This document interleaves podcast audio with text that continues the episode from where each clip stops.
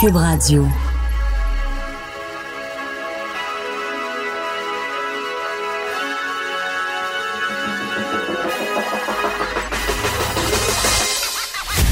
Jonathan Trudeau. Joe, Trudeau et Maude Boutet.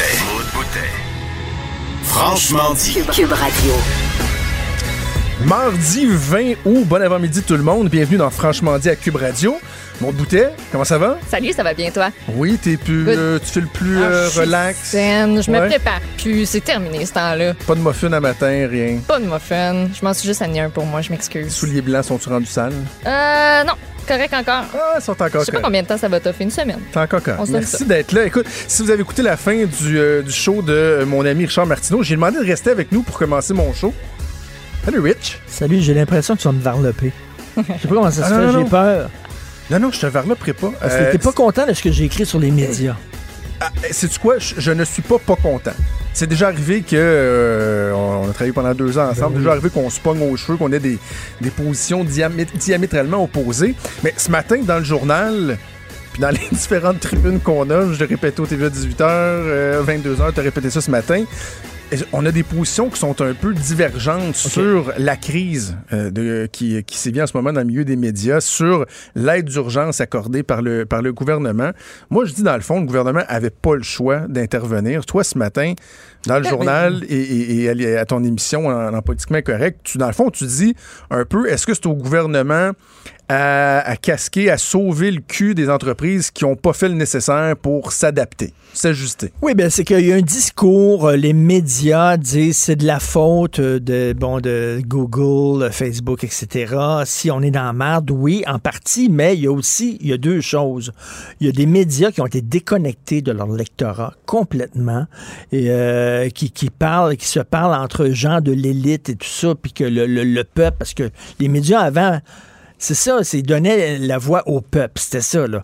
Puis euh, là, il y a des gens qui lisent certains médias puis qui disent, coudon, Christy, je me reconnais pas dans ce média-là, je me reconnais plus. Donc après ça, ben plaignez-vous pas que votre lectorat a baissé.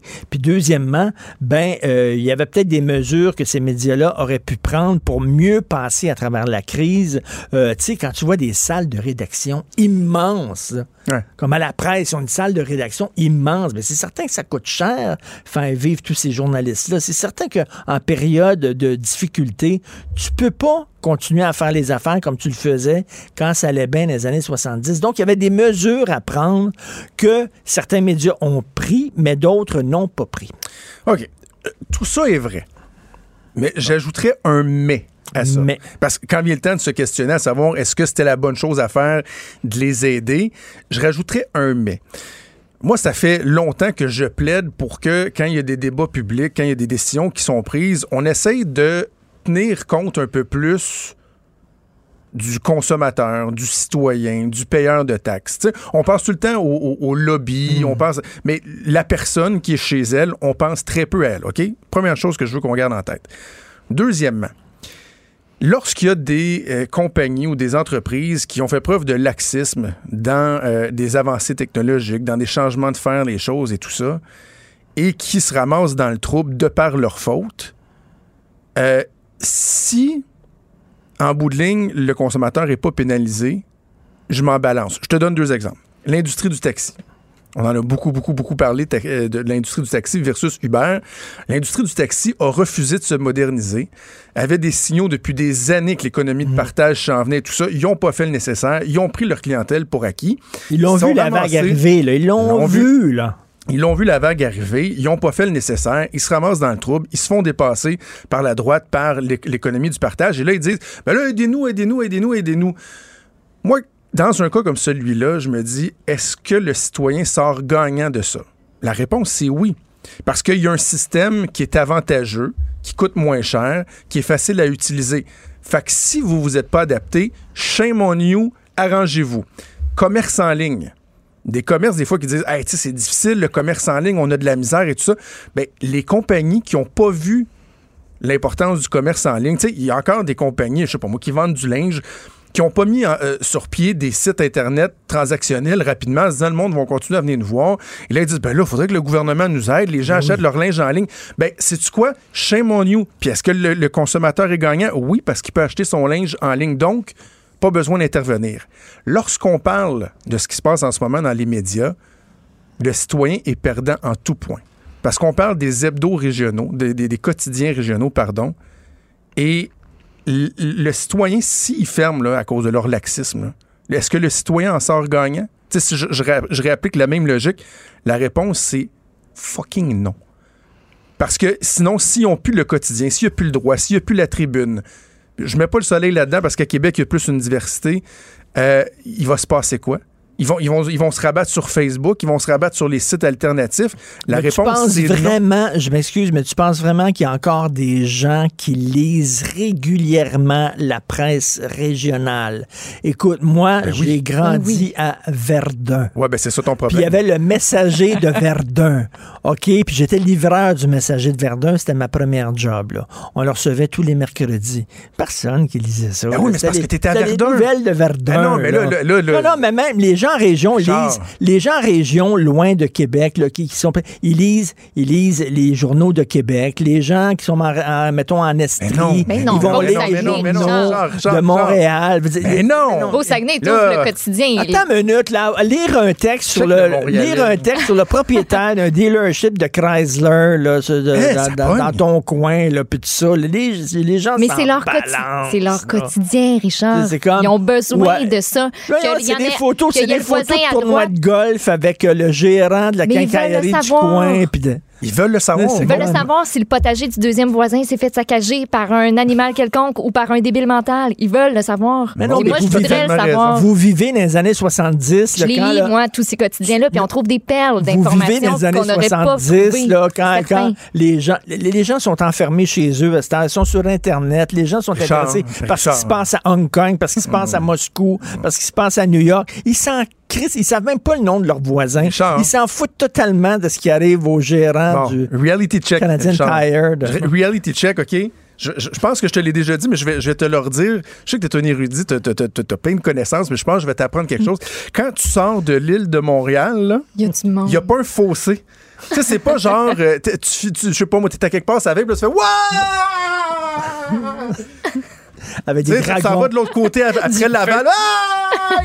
Il existe un monde en dehors de Montréal, de Montréal, puis de Laval, puis de Longueuil. Il existe un monde et en région, les gens sont branchés sur ce qui se passe chez eux. Va en Gaspésie, là, Journal de Québec se tire bien à faire, le soleil aussi livré.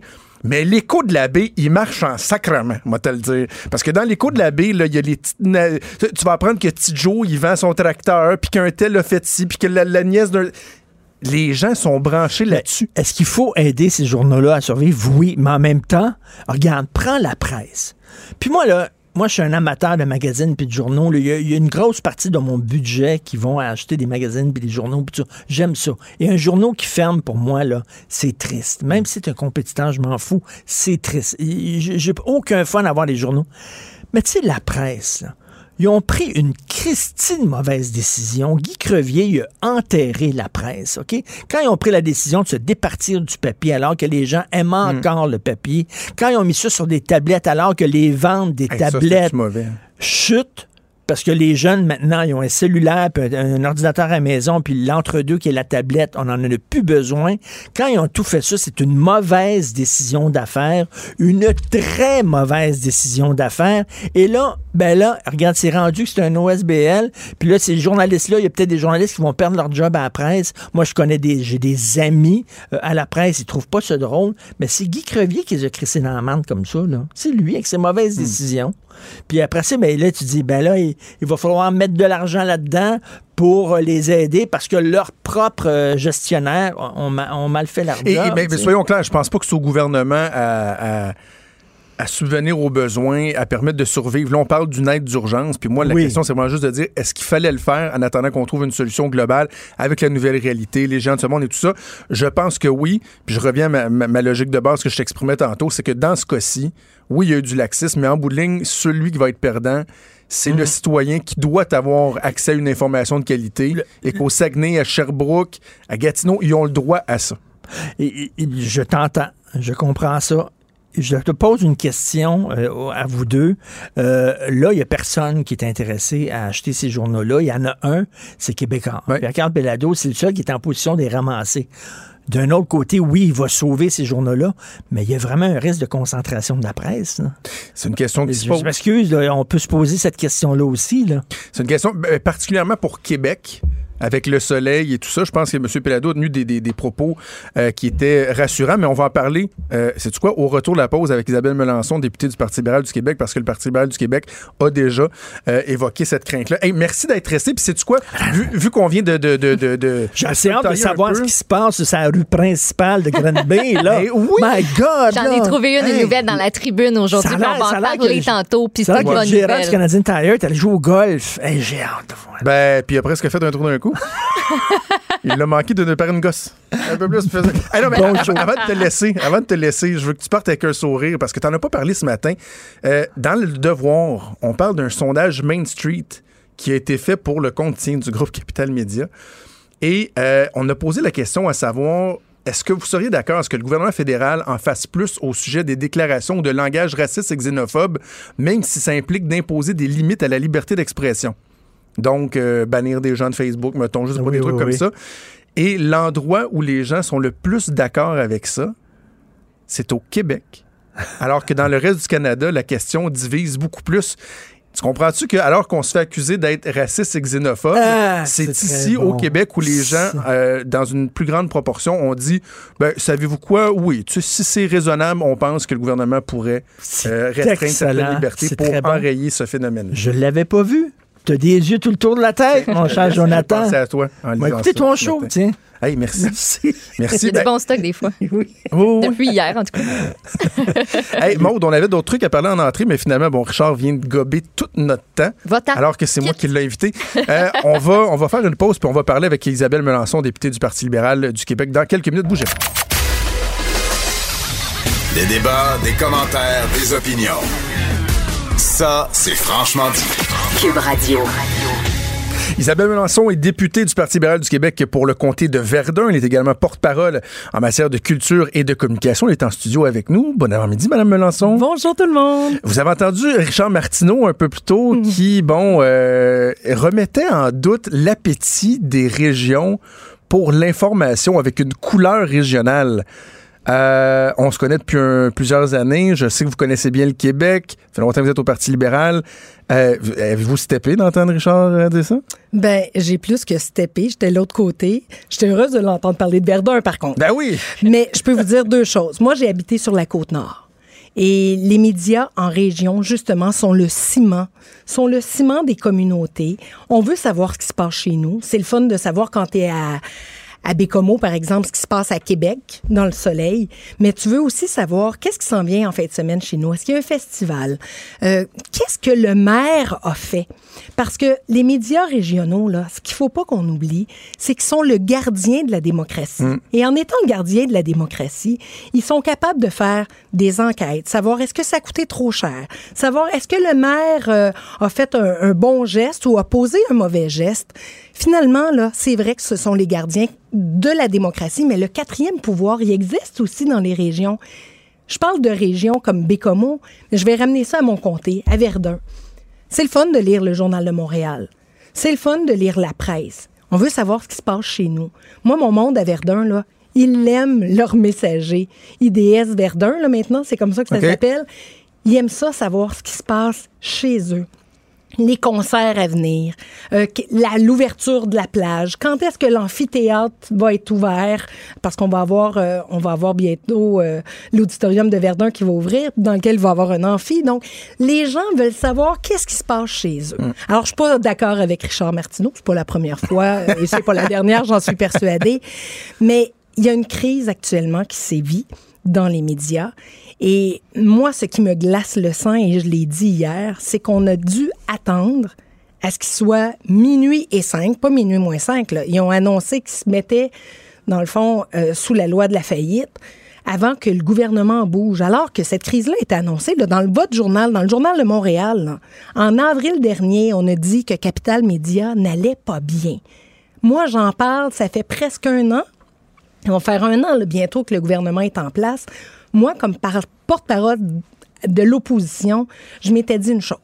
Moi, ce que je veux, c'est de pouvoir arriver avec des propositions. Je veux pas juste critiquer, je veux pas juste m'opposer, comme les oppositions l'ont fait souvent dans le passé. J'ai fait des propositions, que ce soit pour Netflix, de dire ça prend un fonds dédié.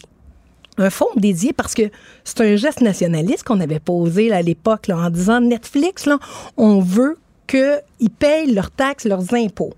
On a pris cette décision-là. Depuis le 1er janvier 2019, ils payent la, la TVQ ici au Québec. Mais on a appris que ça va être près de 70 millions de dollars qui vont être entrés dans les coffres de l'État. Le problème actuellement qu'il y a avec les géants du web, c'est que tout le monde diffuse, mais personne crée le contenu. Puis ceux qui créent le contenu actuellement sont pas payés pour le ouais, c'est ça, contenu. c'est ceux qui en souffrent. Mais juste sur la, la, la stratégie du, du gouvernement de François Legault, ce qu'on comprend, c'est qu'eux ne voulaient pas donner de l'argent directement à Groupe Capital Média. Ils voulaient pas dire on va encore donner. Donc, la raison pour laquelle ils ont attendu, de ce que je comprends, c'est de justement pouvoir dire ben l'argent, là, elle ira pas à Martin Cochon. Mieux que ça, on semble comprendre qu'ils ont demandé de se tasser, qu'ils ont exigé qu'il se tasse. Parce que votre 10 millions que vous aviez donné, Mme Melançon, votre gouvernement à Groupe Capital Média, ça avait pas. D'un, ça n'a pas super bien passé. Puis de deux, ça n'a pas donné grand-chose. Ben, je veux juste vous dire que le 5 millions passe pas vraiment mieux actuellement dans la population. Là, je suis allée lire, vous irez voir là, sur les différentes plateformes, là, les Twitter et autres de ce monde. Là, actuellement, tout le monde se fait critiquer. Les gens disent, mais à quoi ça sert? Parce qu'elle est là. La, la vraie question, elle est là. Mettre 10 millions de dollars à l'époque, on était sur le bord du précipice.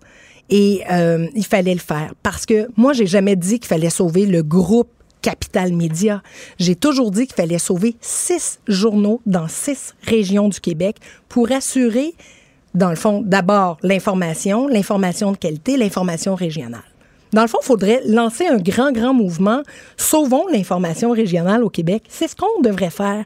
Parce que sans l'information régionale, qu'est-ce qui va arriver? On va s'informer sur euh, Facebook. On va s'en aller, euh, on va devenir un, pays comme le Trump euh, pays qu'on veut avec les fake news. Je pense pas que les Québécois veuillent ça. Non, c'est ça. On s'entend là-dessus. Sur la question du délai du gouvernement, moi, j'ai dit, bon, est-ce qu'on peut reprocher au gouvernement de la CAQ de s'être traîné les pieds? Je pense qu'on s'entend que la commission parlementaire, elle aurait pu être mise sur pied plus rapidement. Malheureusement, quand vous vous posez la question, que ça vient du Parti libéral, ben il y a des gens dont je suis qui disent ben la crise des médias, c'est pas nouveau, ça fait des années qu'il y a des gens qui sonnent l'alarme, ça fait 4 5 6 ans dans certains cas même plus. Et là on se dit ben le Parti libéral, il a fait quoi pour endiguer cette crise là Ah, c'est là où je vous dis merci de poser cette question-là fait parce plaisir. que ça me permet justement de dire qu'il y a des gestes qui ont été posés. Il y a un bouquet de mesures qui ont été annoncées au cours des trois, quatre dernières années, un bouquet de mesures totalisant 100 millions de dollars. C'est pas rien, là. 100 millions de dollars. Tant pour la transition numérique que pour les, les médias euh, qui sont communautaires, qu'on appelle. Il y a plein de mesures qui ont été mises en place. Ce que ça prend, puis on est en train d'écrire l'histoire en même temps qu'on la vit. Hein. Faut, se rappeler ça. La transition est tellement rapide. Et j'entendais des gens ce matin dire la problématique, c'est que le législatif est tellement lent qu'on- versus qu'on vit qui va tellement rapidement. Et là-dessus, je suis d'accord. Moi, où j'en ai, c'est que dans la dernière, on vient de perdre un an. Puis cette année-là, là, elle était importante. Pourquoi on a perdu un an? Parce que, très honnêtement, la ministre qui est en place, clairement, n'a pas de vision. La semaine passée, vous avez entendu comme moi, elle est sortie en disant, c'est pas vrai qu'on va garocher de l'argent. C'est ses mots à elle. là. Moi, là, j'ai vraiment les cheveux m'ont dressé sur la tête. J'ai dit, qu'est-ce qu'elle dit là? Dix minutes après, le premier ministre sortant en disant Ben, Je pense qu'on va être obligé de faire un chèque. Honnêtement, à chaque fois qu'elle fait un pas en avant, son gouvernement est obligé de faire deux pas en arrière. Moi, j'ai parlé de Netflix tout à l'heure avec l'idée du fonds dédié. J'ai parlé, puis vous irez chercher, je vous vois souvent euh, dans les tribunes à l'Assemblée nationale, mais j'ai parlé et j'ai posé des questions sur le fait qu'on doit mettre la publicité gouvernementale, là, elle doit aller d'abord dans les médias. Ah oui, le gouvernement doit donner l'exemple. C'est épouvantable que le gouvernement lui-même place tellement euh, sur Facebook, euh, sur euh, Google et tout ça, alors que lui-même disait c'est épouvantable ce qui se passe à nos mé- avec nos médias. Ben, on- moi, j'ai déposé une motion à l'Assemblée nationale qui a été adoptée presque à l'unanimité, à part euh, une députée qui dormait dans le fond de, de la Oui. salle. Là, C'était un drôle de moment, ça. Oui, ça a été un moment assez cocasse du côté de la CAQ. Mais pour moi, ce qui a été ce qui, ce qui est fâchant, c'est qu'on a fait cette motion-là, elle a été adoptée, puis on a appris il y a deux semaines encore dans les médias que la SAQ, Hydro-Québec, euh, qui manque l'autre grand, la SAQ, Hydro-Québec, l'Auto-Québec, ont mis presque 10 millions de dollars encore dans les GAFA, dans les, les géants du web. Alors que cet argent-là, là, c'était facile. là. La ministre pouvait écrire à chacun des ministres. Ça s'est fait, là. Moi, j'ai été dans des bureaux. OK, mais de Mme. Melançon, je- je vais être plate, je vais revenir là. Euh, il y a un an, deux ans, pourquoi il n'y a pas une directive qui a été donnée à Hydro-Québec, à l'Auto-Québec, à la Ben, SAQ? Ben moi, je peux vous dire une chose. Dans, dans les médias communautaires à l'époque, là, puis je vous invite à aller le chercher, puis je, même, je, vous- je suis prête à vous sortir. Hélène David, quand moi j'étais sa directrice de cabinet, là, l'a fait. On a écrit à chacun des ministères et on a atteint 4% des médias communautaires à ce moment-là. On est capable de poser des gestes. Moi, là, je suis plus au gouvernement, ça fait un an. Mais moi, j'ai soumis l'idée, ça fait presque un an encore une fois, puis il n'y a rien qui a bougé. C'est ça, moi, qui me fâche actuellement. On peut reprocher plein de choses au Parti libéral du Québec, je vous le dis. On vit des choses au quotidien. Nous autres, on avait un plan, on avait fait des propositions. Il est arrivé l'élection, ça fait un an. Non, on n'est plus là. Force est de constater qu'il y en a qui doivent bouger, puis qu'il n'y a pas de vision, puis qu'il n'y a pas de leadership. C'est ça qui me fâche. Sur un éventuel acquéreur, bon, il y a juste Québécois pour l'instant qui a manifesté un certain intérêt. Votre parti, déjà, la semaine dernière, a, a évoqué certaines craintes Mhm. par rapport à la concentration de la presse. Pierre-Carl Pelado, entre autres, ici au micro de Benoît Dutrisac, hier, a tenté de rassurer les gens en disant il existe des balises, euh, bon, etc. Euh, je comprends vos craintes. C'est correct de poser des questions, mais advenant le cas où il y a effectivement juste Québécois qui est intéressé, iriez-vous jusqu'à vouloir bloquer une transaction ou comment vous voyez la suite des choses? Déjà la semaine dernière, euh, il y en a qui m'avaient posé cette question-là et moi, ma réponse demeure la même. Pour être capable de, de sauver six médias, moi, je suis pas sur le qui actuellement, c'est sur le comment on peut les sauver. Est-ce qu'il y a un seul acheteur? Est-ce qu'il y en a plusieurs? Hier, la ministre laissait entendre qu'il y avait plusieurs acheteurs potentiels. Moi, ce que je souhaite, c'est quand même une diversité des voix. Parce que des monopoles, pas de concurrence, c'est pas gagnant pour personne dans aucun milieu que ce soit et encore moins dans les médias. Et je pense que M. Pelado a bien saisi l'inquiétude des gens. Alors, je partage, moi, cette inquiétude-là, à savoir puis différentes personnes l'ont dit, le CRTC vient pas régir le média écrit nécessairement. Si c'est le cas, on va devoir créer d'autres balises, clairement, pour empêcher justement une concentration, parce que la diversité des voix, c'est quoi? C'est de pouvoir créer des opinions. Aujourd'hui, c'était chouette de voir M. Martineau puis de vous entendre en même temps. Vous, vous aviez deux idées différentes. Tant mieux. Mais pour moi, ce qui est important, c'est que les gens puissent se faire leur propre opinion. Si on a juste une voix, puis si on se fait juste nourrir par un seul groupe média, mais à un moment donné, ça devient compliqué. Moi, je suis inquiète à ce niveau-là. OK, bon, on va se projeter un peu dans le futur là, sur le- le- la globalité de la problématique. Début de la commission parlementaire euh, la semaine prochaine. Est-ce qu'il y a des pistes de solutions qui émergent? Je pense, ce matin, je lisais euh, Jean Hugrois, qui est professeur à l'École des médias et, euh, des direct- et directeur du, euh, du programme de journalisme à l'UQAM, qui disait oui, tu sais, bon, aller chercher une plus grande partie de la, la tarte publicitaire qui, qui, qui a fui vers Google, Facebook, les imposer et tout, mais lui se tournait, par exemple, vers les fournisseurs d'Internet. Il disait est-ce que les fournisseurs d'Internet, les fournisseurs de bandes passantes ne devraient pas aller chercher une certaine, un certain montant pour créer un fonds dédié, etc. Ça, est-ce que c'est des genres de solutions que vous envisagez? Est-ce des propositions concrètes déjà qui émergent? Ben, il y en a plusieurs qui émergent, puis je dois vous dire, euh, vous me connaissez depuis longtemps, je suis une bonne étudiante habituellement. Alors, on a reçu les mémoires de tout le monde euh, qui vont venir nous voir la semaine prochaine, de lundi à vendredi prochain. J'ai tout lu. Et il y a plein d'idées formidables à l'intérieur euh, des mémoires que j'ai lues. Je veux pas aujourd'hui en parler parce qu'on ne peut pas divulguer ce qu'on a lu dans les Ouais. mémoires parce qu'il demeure encore euh, euh, il demeure encore privé.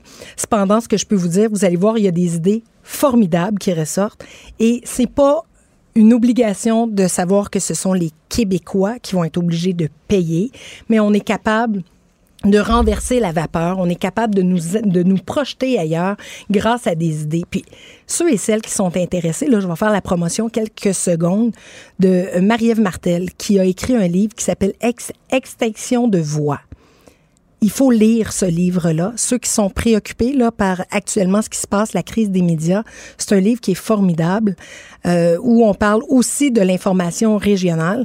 Je me suis euh, permis de lire ce livre-là l'année dernière et je pense qu'il y a là aussi des pistes extraordinaires, pas uniquement pour les grands, pas uniquement pour euh, les gens qui sont à Montréal, mais aussi pour partout au Québec, pour l'information régionale, parce que je continue à croire qu'on va devoir créer et les citoyens vont devoir se lever pour dire, je tiens à mon journal, je veux le garder en région, que ce soit un hebdo, que ce soit un quotidien, que ce soit nos radios, parce que les radios, c'est pas toutes les radios qui vont bien. Mais souvent, je me, je me plais malheureusement à dire aux gens, rappelons-nous une chose, on a perdu 25% des hebdomadaires au Québec. 25 mm. des voix sur lesquelles on venait chercher de l'information qui ont disparu. Il faut vraiment freiner le tout. Euh, et, là, c'est le temps d'agir. Moi, je pensais qu'en avril dernier, lorsque l'actuel gouvernement avait créé un, groupe de réflexion avec le ministre de l'Économie, le ministre des Finances, la ministre de la Culture, qu'on arrivait avant la commission avec des gestes concrets à poser. Là, depuis avril, ils réfléchissent ou ils sont allés en vacances, je ne le sais pas. Mais pour moi, ce qui est fâchant, c'est de savoir qu'on a on n'a aucune solution encore. Il nous avait dit que c'était pour pallier à l'urgence. Mais clairement, on hmm. est rendu le 20 août, il n'y a rien qui est fait. Moi, j'espère. Puis j'étais heureuse, puis je vais le dire, j'étais heureuse de voir M. Fitzgibbon arriver à la rescousse de la ministre de la Culture hier. Parce que clairement, elle n'était pas en mesure de, réagir. La semaine passée, on a vu, là, euh, elle s'est fait rabrouer. Hier, M. Fitzgibbon est arrivé. est arrivé avec une solution moi, j'ai été exaucée. C'est exactement ce que j'avais demandé la semaine dernière. Mais pour la suite, ça prend rapidement un plan d'action. On va suivre donc la commission parlementaire. Avant de vous laisser, euh, la course à la chefferie, bon, il y a Dominique Anglade qui, euh, qui a confirmé. Marois Risky, bon, c'est un secret de Polichinelle. Il y a Mme Monpetit qui réfléchit. Je vous écoute parler, vous êtes dynamique, vous avez des idées, vous êtes une bonne communicatrice. C'est pas quelque chose qui vous intéresse, vous? Ben, euh, vous savez, j'ai échangé à quelques reprises avec euh, différents journalistes. Aujourd'hui, je suis accompagnée de la plus jolie des petites filles de 9 ans, avec ma belle Elisabeth ben qui est avec nous aujourd'hui. Ma fille a 9 ans. Je suis pas prête à laisser de côté son enfance parce que ça prend beaucoup de temps s'investir comme chef d'une formation politique. Euh, je veux la laisser grandir encore avant même de réfléchir à ça. J'ai mon garçon qui a 13 ans aussi. C'est difficile, on le sait. Moi, personnellement, là, dans ma situation, j'en suis pas là. Mais je suis là comme député du Parti libéral du Québec pour continuer et pour régénérer peut-être un peu ce parti-là qui était peut-être un peu... Souhaitez-vous qu'il y ait plus de candidats de l'extérieur? En fait, il n'y en a pas, des candidats de l'extérieur. Est-ce que ça serait sain pour la course qu'il y ait des gens de l'extérieur qui sont pas nécessairement associés au Parti libéral qui viennent euh, mettre leur grain de sel dans cette course-là? Bien, je vais vous dire, moi, je suis officier parlementaire. Donc, je dois demeurer dans une grande neutralité. Mais je peux parler au nom de mon parti, par contre, parce que je suis une fière militante d'abord et avant tout, et une élue. Mais ce que je peux dire, c'est que je pense que ça prend des idées qui viennent de partout pour qu'on soit encore un meilleur parti politique. Je pense qu'on a oublié certaines bases de nos valeurs et je pense qu'on doit reconnecter avec la, la population. Et si ça prend des gens de l'extérieur ou si ça prend de nouvelles idées, je pense qu'il faut être ouvert.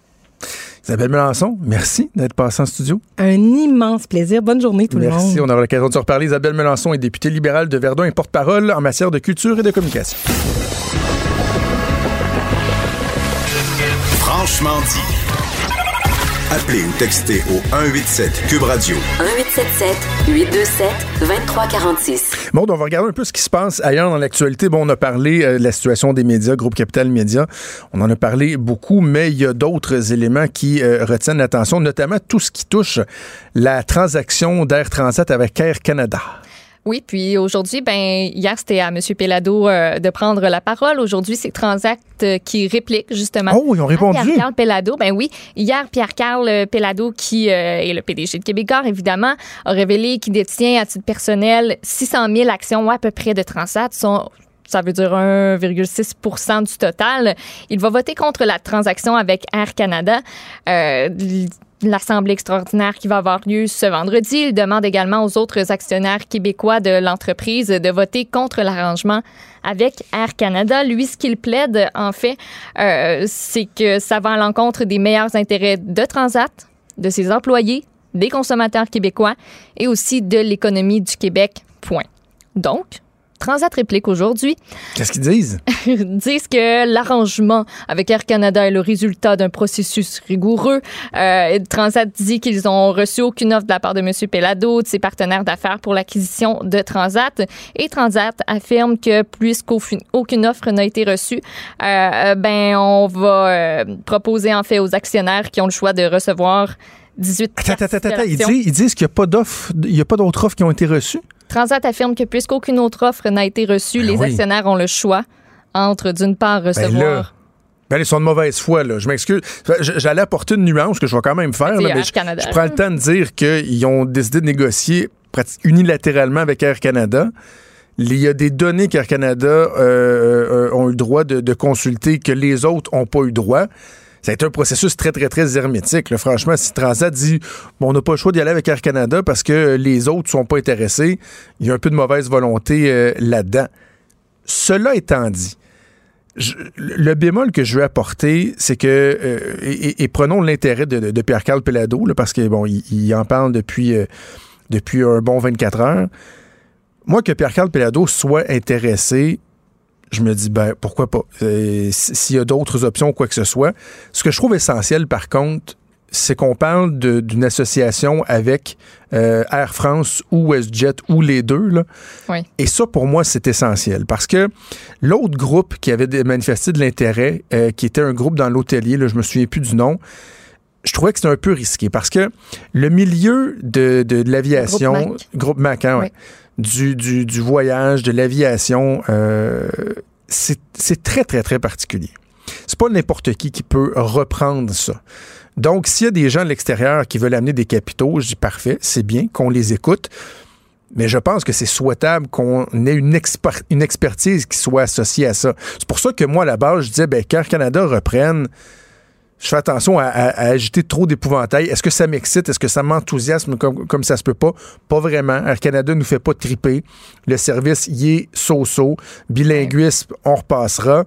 Euh, mais de là à penser que tout le système du voyage au Québec s'effondrerait, il reste qu'Air Canada, c'est quand même une compagnie canadienne qui a un siège social au Québec, quoi qu'on en pense. Donc, je me disais, faisons attention. Par contre, je reviens sur ce que je disais, euh, euh, il faut qu'Air Transat soit de bonne foi. Il faut qu'elle laisse euh, une chance aux, gens intéressés de se faire entendre, d'avoir toutes les informations pertinentes pour déposer une offre ou non. Et c'est quoi, si jamais, finalement, Pierre-Carl Pellado, Air France WestJet décident de ne pas aller de l'avant, c'est pas la fin du monde non plus. À mon sens, c'est pas la fin du monde. On va être capable de voyager encore. Je pense pas que ça va se mettre à nous coûter 10 000 pièces pour aller passer une semaine au Mexique ou euh, prendre un vol pour euh, Charles de Gaulle. Mais laissons la chance à tous de, pouvoir se faire, euh, se faire entendre. Donc voilà, vote vendredi. T'avais une autre À histoire euh, à me raconter sur, euh, sur la- notre belle jeunesse? Oui, dans la tribune ce matin. Euh, c'est une adolescente qui a 16 ans, qui se rendait à l'école, la polyvalente La Frontière de Coaticook. Lydia Tremblay, elle est devenue victime de ce qu'elle croit être un nouveau défi des réseaux sociaux. Donc, je vous explique. Elle était euh, dans le stationnement du euh, centre sportif de l'école secondaire et euh, il y a un véhicule, en fait, qui, qui avançait vers elle, puis elle s'en est rendue compte à, la dernière minute. là. Elle a réussi à se tasser un peu sur le côté, a quand même été happée euh, donc sur le côté du corps. Et c'était deux gars à l'intérieur. Deux gars qui ont fait un défi cave, là. Mais cave. Ils ont smoké, en bon français, une automobile. Ben, c'est quoi ça? Ils ont fumé, donc euh, probablement, euh, moi j'irais pour euh, du pot. Ils ont fumé, puis jusqu'à temps que ça fasse de la boucane vraiment partout dans l'habitacle. là. Mais tu sais, OK. une bonne boucane. là. Ils ont fait comme un gros bang avec la voiture. Oui, exactement. Les fenêtres fermées, on s'entend. Et euh, le défi consiste à conduire après ça. Donc, C'est c'est le- très brillant. c'est super brillant. Donc, les deux ados qui se sont, qui ont décidé de prendre le volant juste après ça, de faire le défi, ben, puis qui ont accroché la fille. Il y avait quel âge? Est-ce qu'on est le sait? Euh, sont dans le coin de 16 ans à peu près. là. Parce qu'il y avait, euh, il y avait leur permis de conduire. Ben oui. Puis là, ce qui frustre, entre autres, le père de la jeune demoiselle, c'est l'absence de remords dans toute l'affaire. Les deux jeunes ont refusé de rencontrer leur fille, de s'excuser. Puis, ben, il y en a même un qui semble vouloir contester la contravention pour conserver son permis de conduire. Aïe aïe. C'est un grand champion. Et, Ouais. et ce que ça met en lumière, au-delà du fait que ces, ces- ces jeunes-là sont complètement en cave, et ils devraient perdre euh, son permis de conduire pour un Christy de bout, là. Mais c'est un, un bon bout, là. Pas six mois, là. C'est parce qu'à 16 ans. Si tu contestes, ça te donne un petit temps de, tu sais, un petit ballottement, tout ça, mais après ça, Non, non, mais s'il vous plaît. à 16 ans, là, si on considère que tu es assez mature pour avoir ton permis de conduire, certains voudraient même qu'on considère qu'on est assez mature pour voter. hein. C'est un débat qui, qui, qui a refait surface encore au courant de l'été. Est-ce qu'à 16 ans, on devrait pouvoir voter? Ouais. Ben, si on considère que tu es assez mature pour prendre ces décisions-là, tu es assez mature pour en assumer les conséquences. Tu été assez crétin pour faire un bong géant avec euh, ta Toyota Tercel puis de raser de tuer quelqu'un, ben, tu conduiras pas pendant 5 ans. Je- quelque chose de même, là. Une bonne pénalité, tu sais, juste pour pas donner envie de recommencer. Parce qu'ils n'ont pas de remords, là, ils s'en foutent, là. Hein? C'est ça. S'en foutent, c'est arrivé, puis it, ha, ha, ha. C'est dommage, mais c'est c'est Il y ça. a Et erreur de jeunesse, puis euh, essayer, des affaires, essayer des affaires niaiseuses de même, là. c'est- Ça va être et on a J'espère l'impression que c'était que, pas le tour des parents. Ça doit sentir mauvais là-dedans, là. on a l'impression que les jeunes, tu sais, puis j'ai j'ai- j'ai ça avoir un discours de même. Je viens d'avoir 38 ans. T'as quel âge, toi? Je peux-tu 24. je peux-tu te demander? Ouais. T'as 24 ans. Je, commence à vieillir, là, j'en suis conscient. On a l'impression que les jeunes, à un moment donné, sont tellement divertis. Il y a tellement plus rien qui est exceptionnel qui les surprend qu'il faut qu'ils aillent chercher ailleurs. Et ce ailleurs-là, des fois, est vraiment inquiétant, là. Ouais. Tu sais, parce que là, il y a quelques années, on parlait, par exemple, du car surfing. C'est de dire, hey, on va triper, gang, moi, je vais m'accrocher sur le haut du char, puis vous allez clencher, puis ça va être bien, bien drôle. Des jeunes qui se sont blessés, qui se sont tués, des accidents. Là, on en est rendu à remplir un char de boucan. Ils savent plus quoi faire pour se Non, divertir. un défi n'attend pas l'autre là, sur Internet. Le défi avec les Tide Pods, là. Tu sais, ces affaires-là, Hey! niaiseuses. Non, mais c'est-tu crétin? Il y en On a. va gober un Tide Pod, Moi, voir ce que ça fait. J'ai l'impression qu'il y en a un nouveau à chaque jour. Puis que si ils ont mis le bon hashtag, qu'ils l'ont propagé de la bonne façon, ben ça va se rendre, ça va se multiplier, Ouais. puis tout le monde va l'essayer. OK, je, je fais du pouce. besoin d'essayer. Je fais du pouce sur, euh, sur ta nouvelle, mais euh, je t'amène dans un volet qui est pas mal plus dark, pas mal plus sombre et grave. Mais je, je trouve qu'il y a un parallèle à faire parce que là, je te disais, bon, on a l'impression que les jeunes, des fois, savent plus quoi faire pour se divertir et tout. Mais on pourrait parler aussi d'une espèce d'imperméabilité, d'une insensibilité qui s'est installée chez les jeunes qui sont tellement rendus habitués de voir n'importe quoi. Tu sais, c'est pas ce dont je vais parler, mais pour illustrer mon propos, prenons la pornographie en ligne. Ils sont tellement rendus habitués d'avoir des affaires un peu fuckées sur Internet avec la démocratisation de la pornographie que dans leur vie de tous les jours, ils pensent que c'est de même que ça fonctionne. Que je pense pas que ce soit sain. Même chose pour ce qui est de la teneur des images qu'on voit, de la relation des jeunes avec la réalité. Tout se passe sur les médias sociaux. Les contacts sont de moins en moins de personne à personne. Et on dirait que les, gens- deviennent insensibilisés. C'est un peu ce qui est au cœur de l'histoire que je vais te raconter. Ça se passe en Colombie-Britannique. C'est un jeune de 14 ans, Carson Crimini. Ce jeune-là ne l'a vraiment pas eu facile. Lorsqu'on parle de jeunes qui, dès euh, leur plus tendre enfance, sont isolés, euh, ont de la misère à se faire des amis, se font intimider, etc., etc., Carson, ça a été son quotidien, pas mal toute sa vie. Son surnom à l'école, c'était Crackhead Carson parce qu'il avait de la misère à rester en place sur sa chaise. Tout le monde l'écœurait. Sa vie était un enfer. Mais il voulait se faire des habits. Son père essayait, il faisait faire des sports et tout et tout. Et là, à un moment donné, euh, il y a deux semaines de ça, le 7 août, son père, euh, son père se fait dire qu'il s'en va voir des amis ou quoi que ce soit, qu'il s'en va se promener. Et finalement, c'est qu'il y a eu une invitation d'une gang de jeunes adolescents, plus vieux que lui, je te rappelle qu'il avait 14 ans, qui l'ont invité dans un skatepark. Hey Carson, tu vas être notre chum, euh, viens-t'en avec nous autres. Et finalement, ben, ils lui ont fait, je, je dis pas qu'ils l'ont forcé, mais ils l'ont encouragé à euh, prendre du MDMA, donc du ecstasy. On pense peut-être à d'autres drogues, des drogues très, très dures. Et il s'est mis à pas filer. Et tout au long de cette soirée-là, alors que Carson ne filait pas du tout, on décrit son état. Euh, il était le, le, teint de sa peau, c'était incroyable. La sudation extrême, mais extrême, shakeait, euh, se, se, tenait là, comme, comme s'il se prenait lui-même dans ses bras, était couché à terre, faisait le bacon. C'était visible que ça allait pas bien. C'était très visible. Et pourquoi on le sait? C'est parce que c'était documenté par les jeunes qui étaient avec lui en Ben temps voilà. réel sur les médias sociaux, faisaient des mimes. Euh, Is Carson gonna die? Point d'interrogation avec des petits mimes, puis ça, où on le voyait shaker faire le bacon. Mais quel malaise. Plusieurs photos, vidéos, ça a été mis en ligne. Il y a des dizaines, voire des milliers de personnes qui ont consulté ça. Et la finale, la finalité de ça, ben, c'est que Carson est décédé. Est-ce qu'il peut y avoir des accusations dans ces. Absolument, dans absolument. On parle de, négligence, parce non, que- de négligence Parce criminelle. que moi, je vois euh, quelqu'un dans son état, j'appelle le 911, ça se passe maintenant. Mm. Puis, tu sais, même à ça, on n'est même pas sûr de le sauver, j'imagine. Même si tu appelles le 911 sur le coup, il part de loin, le gars. là. ouais. Il a été retrouvé par un skateboarder sur le bord de la rue. Il il l'avait comme Ah, abandonné parce là. qu'ils l'ont abandonné en plus. Ils l'ont abandonné là. Puis OK, là, la on a fini personne avec a notre jeu, notre jouet, puis on ça, a on mis a ça sur les médias sociaux, c'est assez, Ouais, puis il la plupart des images, Ah, bravo. euh, entre autres, je n'ai pas tous les détails, mais avaient été pris avec son téléphone à lui.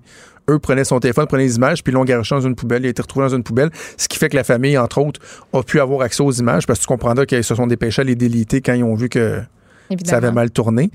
Euh, donc, ces jeunes-là qui pourraient faire face à des accusations criminelles, mais on peut penser aussi à tous les gens qui étaient en ligne, qui ont vu ça et qui font, sont plus capables de faire la part des choses entre un divertissement et la vie réelle qui nous est rapportée comme une forme de divertissement par le biais des, des médias sociaux.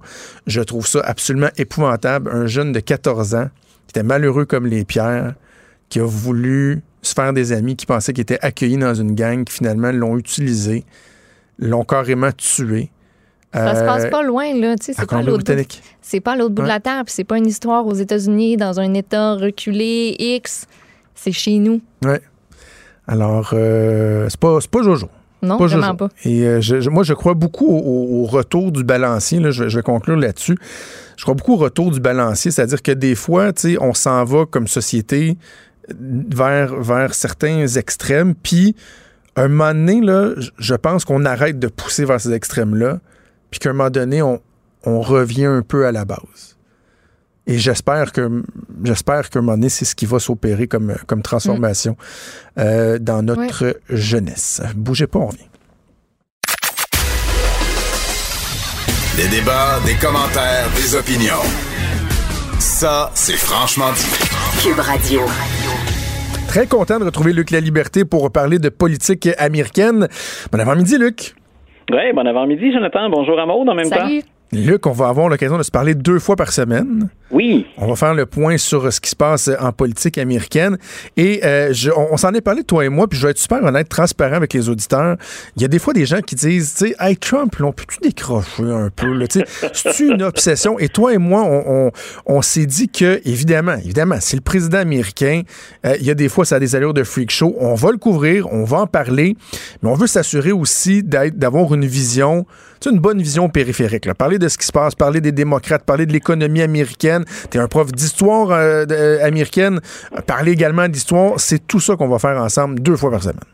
Oui, puis écoute, Donald Trump, ben, bien entendu, c'est le président américain. Donc, euh, pour les États-Unis dans l'ensemble, c'est bien difficile de le contourner complètement, mais on va aller au-delà, effectivement, tu le disais, du, du freak show, du spectacle perpétuel, continuel.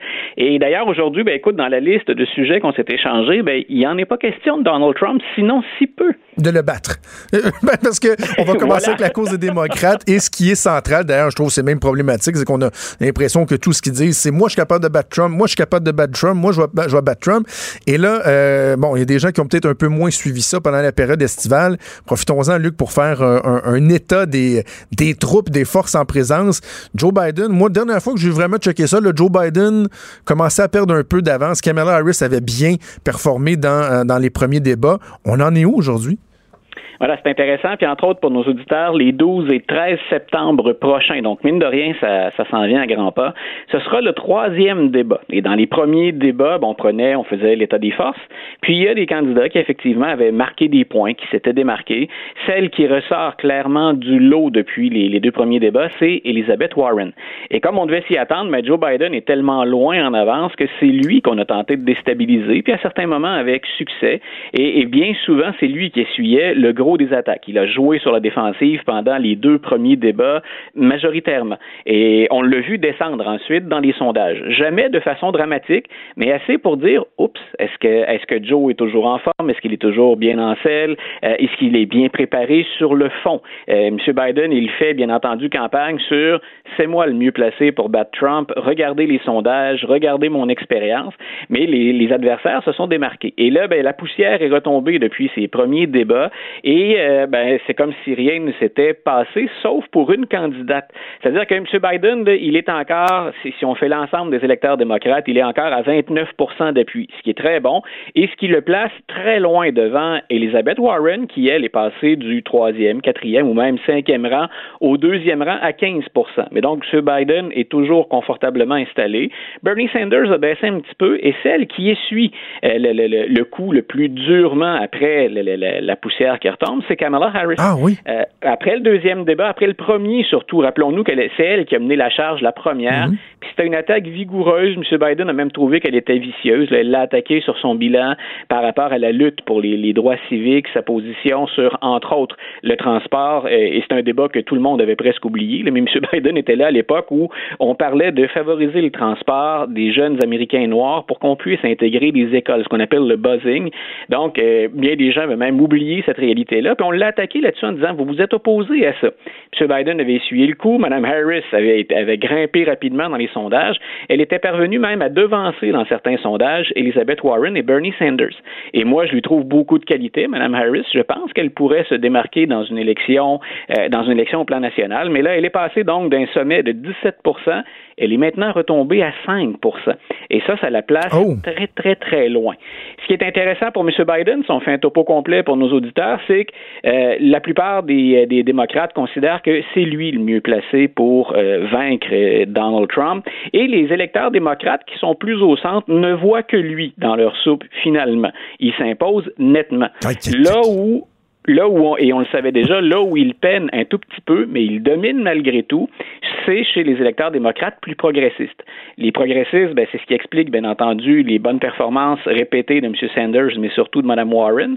Mais en même temps, M. Biden, ben, quand on regarde ce qu'il a fait comme vice-président, mais ce qu'il a fait comme sénateur aussi pendant des années auparavant, c'est quelqu'un qui est plus au centre. Et depuis le début de la campagne, il promet pas de réforme en profondeur des États-Unis.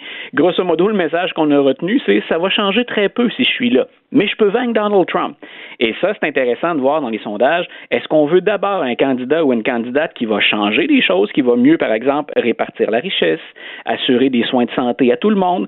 Donc, est-ce qu'on veut d'abord les idées ou si on veut essentiellement en priorité se débarrasser de Donald Trump? Ouais. Et M. Biden semble profiter d'un effet chez les démocrates. On veut se débarrasser de Donald Trump. Mais bon, Luc, là, tu me parles de Joe Biden, Kamala Harris, oui. Elizabeth Warren. Le deuxième en liste, c'était pas le Malone Bernie, Bernie Sanders? Il il se passe quoi avec lui, là? Voilà, c'est que Mme Sanders est parvenue à grappiller tout au cours de l'été. Puis ça, pour M. Sanders, on l'a vu. Là, il s'est choqué récemment. M. Sanders le fait assez régulièrement.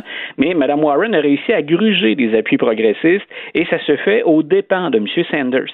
Donc, les deux, puis les deux ne, se sont jamais vraiment attaqués. On l'a vu pendant les débats. Là, ils se respectent puis ils évitent de se confronter. Euh, M. Sanders, s'il veut récupérer des électeurs, ben, va devoir éventuellement, euh, ne serait-ce que timidement, tenter d'arracher quelques électeurs à Mme Warren. Mais celle qui a le plus bénéficié de l'été, euh, ça va être Mme Warren.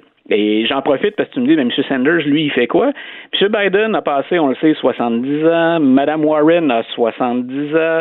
Euh, M. Trump a passé également les, les, les 70 ans. Ouais. Il y a de bonnes chances. Puis je veux, je voulais pointer en direction d'un article pour nos auditeurs. Si vous aimez ou euh, sentez le besoin occasionnellement de lire en anglais, il y a le site Politico qui a consulté des experts, donc des, des médecins, des experts sur le vieillissement pour dire il y a de bonnes chances que le prochain président américain soit le plus vieux élu de l'histoire. Jusqu'à maintenant, le plus vieux président élu dans l'histoire américaine, ça a été Ronald Reagan, qui avait un peu plus de 73 ans quand il a été élu. Donc, et là, on se demande, ben, est-ce qu'il y a un risque à élire quelqu'un qui est aussi âgé que ça? Donc, on voulait aller au-devant, justement, des, des attaques sur l'âgisme ou des remises en question. Et l'ensemble des médecins disent, écoutez, prenez pour acquis une chose, ces gens-là sont plus en forme que la moitié, que plus que la majorité, pas juste la moitié, la majorité des Américains actuellement. Ah oui. Ce, ben, il dit ce sont des gens, ça vient avec les revenus, ça vient avec les soins de santé. Il dit ces gens-là ont tous bénéficié d'excellents soins de santé pendant, le, pendant leur vie. Et il dit ils sont en meilleure santé que la majorité des Américains. Et ils font partie d'un groupe, je trouvais l'appellation originale, des super agers. Donc, les, ces gens qui vieillissent bien, conservent l'ensemble de leurs facultés. Écoute, on est même allé fouiller dans le passé de Joe Biden qui a fait, on l'oublie parfois, mais on ne l'a pas beaucoup mentionné. En 1988, M. Biden a fait deux anévrismes. Et, euh, et il avait récupéré cette blague-là, d'ailleurs, euh, en, 2013.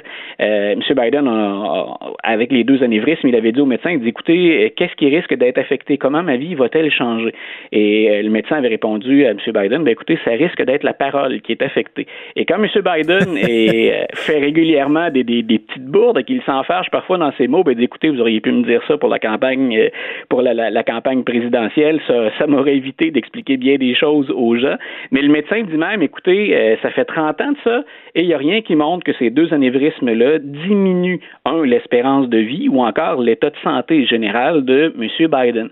Alors, on, on va à l'encontre de l'argument sur l'âge des candidats en disant, écoutez, ces gens-là, d'abord, euh, ils, vont dépasser l'espérance de vie aux États-Unis, puis ils sont au plan intellectuel, euh, comme on le dit parfois, sharp. Hein, ils sont encore hmm. très aiguisés, ils sont encore très vifs. Ce serait, selon eux, pas vraiment un argument pour les discréditer. OK. Hey, Luc, le temps file, mais je veux absolument que tu me parles du, euh, du nouveau projet de la famille Obama, du couple Obama, qui se lance dans la production de documentaires. Ça va commencer demain. À quoi on s'attend? Voilà, ben, ça va être drôlement intéressant. Puis écoute, c'est un projet, on avait, certains avaient réagi à ça, hein, parce que les Obama ont signé un contrat avec Netflix et ça a été récompensé à coût de millions de dollars. Ils ont une maison de production, les deux Obama, euh, qui s'appelle Higher Ground. Et, et ça, fait, ça fait référence aux, fameuses, aux fameuses déclarations des deux, là, quand ils disaient, ben, quand eux vont l'eau, hein, quand ils nous tirent vers le bas, nous, on va plus haut, on s'élève. Oui, Michel Obama, on s'en souvient. Voilà, donc Higher Ground a produit un documentaire qui s'appelle American Factory. Et on retourne vers le secteur manufacturier là-dedans, puis on montre à quel point c'est difficile comme défi de relever le secteur manufacturier. Et sans nommer euh, Donald Trump jamais là-dedans, ce qu'on montre, c'est qu'actuellement, les politiques américaines ne sont pas à la hauteur du défi. Puis on se rappellera que M. Obama avait dit ça en campagne électorale, puis il fallait une certaine audace, honnêtement, pour le faire. Il avait dit, par exemple, aux villes comme Détroit, qui ont été euh, au cœur du développement manufacturier aux États-Unis, écoutez, l'économie a évolué, ces emplois-là, bien souvent, sont partis et ils ne reviendront pas. Et quand ils reviennent, et c'est ce qu'on va démontrer dans le, documentaire, quand ces emplois-là reviennent, c'est jamais euh, des emplois aussi bien rémunérés ou sécures qu'ils l'étaient auparavant. Et entre autres, on va dans une manufacture où on montre qu'effectivement, une manufacture était gérée avant par GM, ça a été récupéré par des intérêts chinois, si je me souviens bien, et les salaires ont diminué de moitié, tout en entraînant une certaine, une bonne part d'insécurité.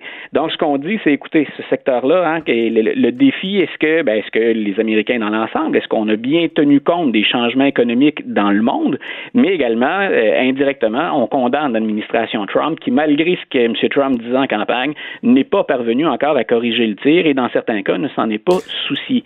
Donc, par le biais d'un documentaire, si Obama est relativement réservé en général, et tout comme sa conjointe au plan politique, cette fois-ci, il y en a beaucoup qui interprètent ça comme une charge contre l'administration. Mais est-ce qu'on sait s'ils sont derrière le contenu? Est-ce qu'ils se sont impliqués dans le contenu? Oui, oui, oui. C'est la maison de production. Oui, tout à fait. C'est la raison pour laquelle je me permets de dire à nos auditeurs, c'est une charge du couple Obama. Ils ne le feront pas au micro. M. Obama attend d'ailleurs la fin de, la campagne chez les démocrates pour ensuite faire campagne avec le candidat ou la candidate qui, qui va ressortir du lot. Donc, on va le voir, lui, en campagne. Mme Obama, peut-être un peu moins. Mais pour l'instant, le, message est assez clair. Et oui, les Obama ont euh, validé ce, ce contenu-là, qu'on pourra voir à partir de demain. Ça s'appelle American Factory. On va regarder ça, Luc, et on se reparle plus tard cette semaine. Il est franc et nuancé. Jonathan Trudeau. La politique lui coule dans les veines. Vous écoutez Franchement dit. J'ai tellement travaillé fort. Ça fait, ça fait des années que, que je travaille pour, pour être la meilleure. Ça fait des années que à chaque jour, je mets tous les efforts, tout, tout ce que je peux pour devenir vraiment, ben, pour rester la meilleure.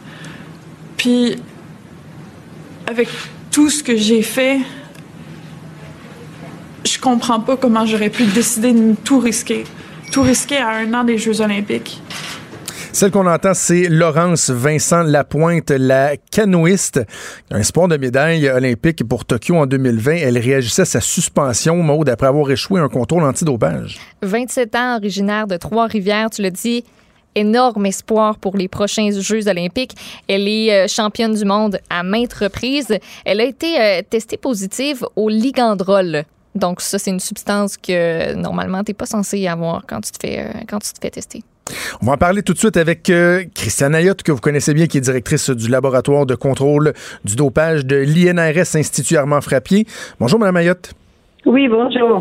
Première question que j'ai envie de vous poser, le ligandrol, qu'est-ce que c'est? Ça mange quoi en hiver? Est-ce que c'est une substance nouvelle? Comment on peut le présenter? Le ligandrol, c'est euh, connu aussi sous le nom, en fait, c'est pas un nom, des lettres et des chiffres LGD 4033. C'est un produit qui, qu'on peut dire, fait des ravages dans la dans la population vulnérable qui s'entraîne et aussi on a plusieurs cas chez les athlètes depuis 2015, je vous dirais. Ça fait partie d'une catégorie de produits qu'on appelle les SARM ou euh, pour vous montrer que, que quand même on sait de quoi on parle, ce sont des modulateurs sélectifs des récepteurs aux androgènes. Donc pour euh, pour sommaire, en sommaire, ce seraient des substances qui agiraient comme la testostérone, mais qu'on dit sans avoir les effets secondaires. Malheureusement, il n'y a rien de ça qui est vraiment prouvé en études cliniques. Santé Canada émet systématiquement des, euh, des avis disant aux consommateurs de ne pas consommer de SARM, de ces produits-là, ostarine, ligandrol, etc. Euh, mais bon, encore une fois, c'est comme le santanil, c'est des trucs qui viennent importer, qu'on importe de Chine en vrac que n'importe qui met dans des bouteilles, même une petite étiquette, puis revend partout. On peut ben, même en trouver chez Amazon. Donc, on se comprend, Mme Mayotte, on n'en retrouve pas dans nos Cheerios. On a déjà vu des, des, des, cas où il y a des athlètes qui disent Ah, ben là, je savais pas qu'il y avait ça là-dedans. Normalement, si vous en consommez, c'est qu'il y a un produit qui est relié euh, notamment à, améliorer les performances, par exemple. Absolument. Elle dit que c'est des. Mais la source, la source de ça, on la connaît pas là. C'est ça. Elle dit que c'est des suppléments contaminés. Dans l'urine, c'est ça. Ça peut, il peut, c'est pas dans la nature, c'est pas dans l'alimentation, c'est pas produit naturellement dans le corps, mais sauf que si par exemple vous consommez des acides aminés qui viennent d'une compagnie qui produit aussi du ligandrol dans de très mauvaises conditions sanitaires, c'est pas des compagnies pharmaceutiques, ben bien sûr qu'il y a possibilité que ce produit-là euh, ait été contaminé dans la, dans la préparation. On ose espérer que ces produits-là ne se retrouvent pas euh, et ne sont pas suggérés à nos athlètes d'élite au Canada. Évidemment, on ne veut pas euh, remettre en doute la, sincérité, la bonne foi de Laurence Vincent Lapointe, qui, elle, semble dire que ça doit être par accident, qu'elle n'était pas consciente ou quoi que ce soit j'ai envie de vous parler du fardeau de l'athlète, de sa responsabilité, parce que évidemment l'athlète peut dire ben j'étais pas au courant, c'est pas moi nécessairement qui qui va régir ce que je prends, etc. Mais ultimement, est-ce que l'athlète doit pas assumer ses responsabilités? C'est la dureté du système antidopage international qui s'applique à tout le monde. L'athlète est ultimement responsable de ce qui a circulé dans son corps et de ce qui se retrouve dans l'urine. C'est dur, mais c'est ainsi, peu importe l'athlète, peu importe euh, euh, le pays, le, le, sexe, la compétition, c'est comme ça. Maintenant, à ce moment-ci, comme son avocat l'a très bien expliqué, c'est l'athlète qui doit faire la preuve. Là, elle est suspendue. On attend, il y aura une audience d'un tribunal indépendant, objectif, qui va écouter les éléments de preuve. Elle pense, si j'entends son avocat, qu'ils vont pouvoir faire, ou qu'ils vont tenter de trouver la source de ce résultat-là et euh, de présenter au tribunal des arguments qui seraient à l'effet qu'elle ne mériterait pas d'être sanctionnée parce que l'ingestion s'est faite involontairement.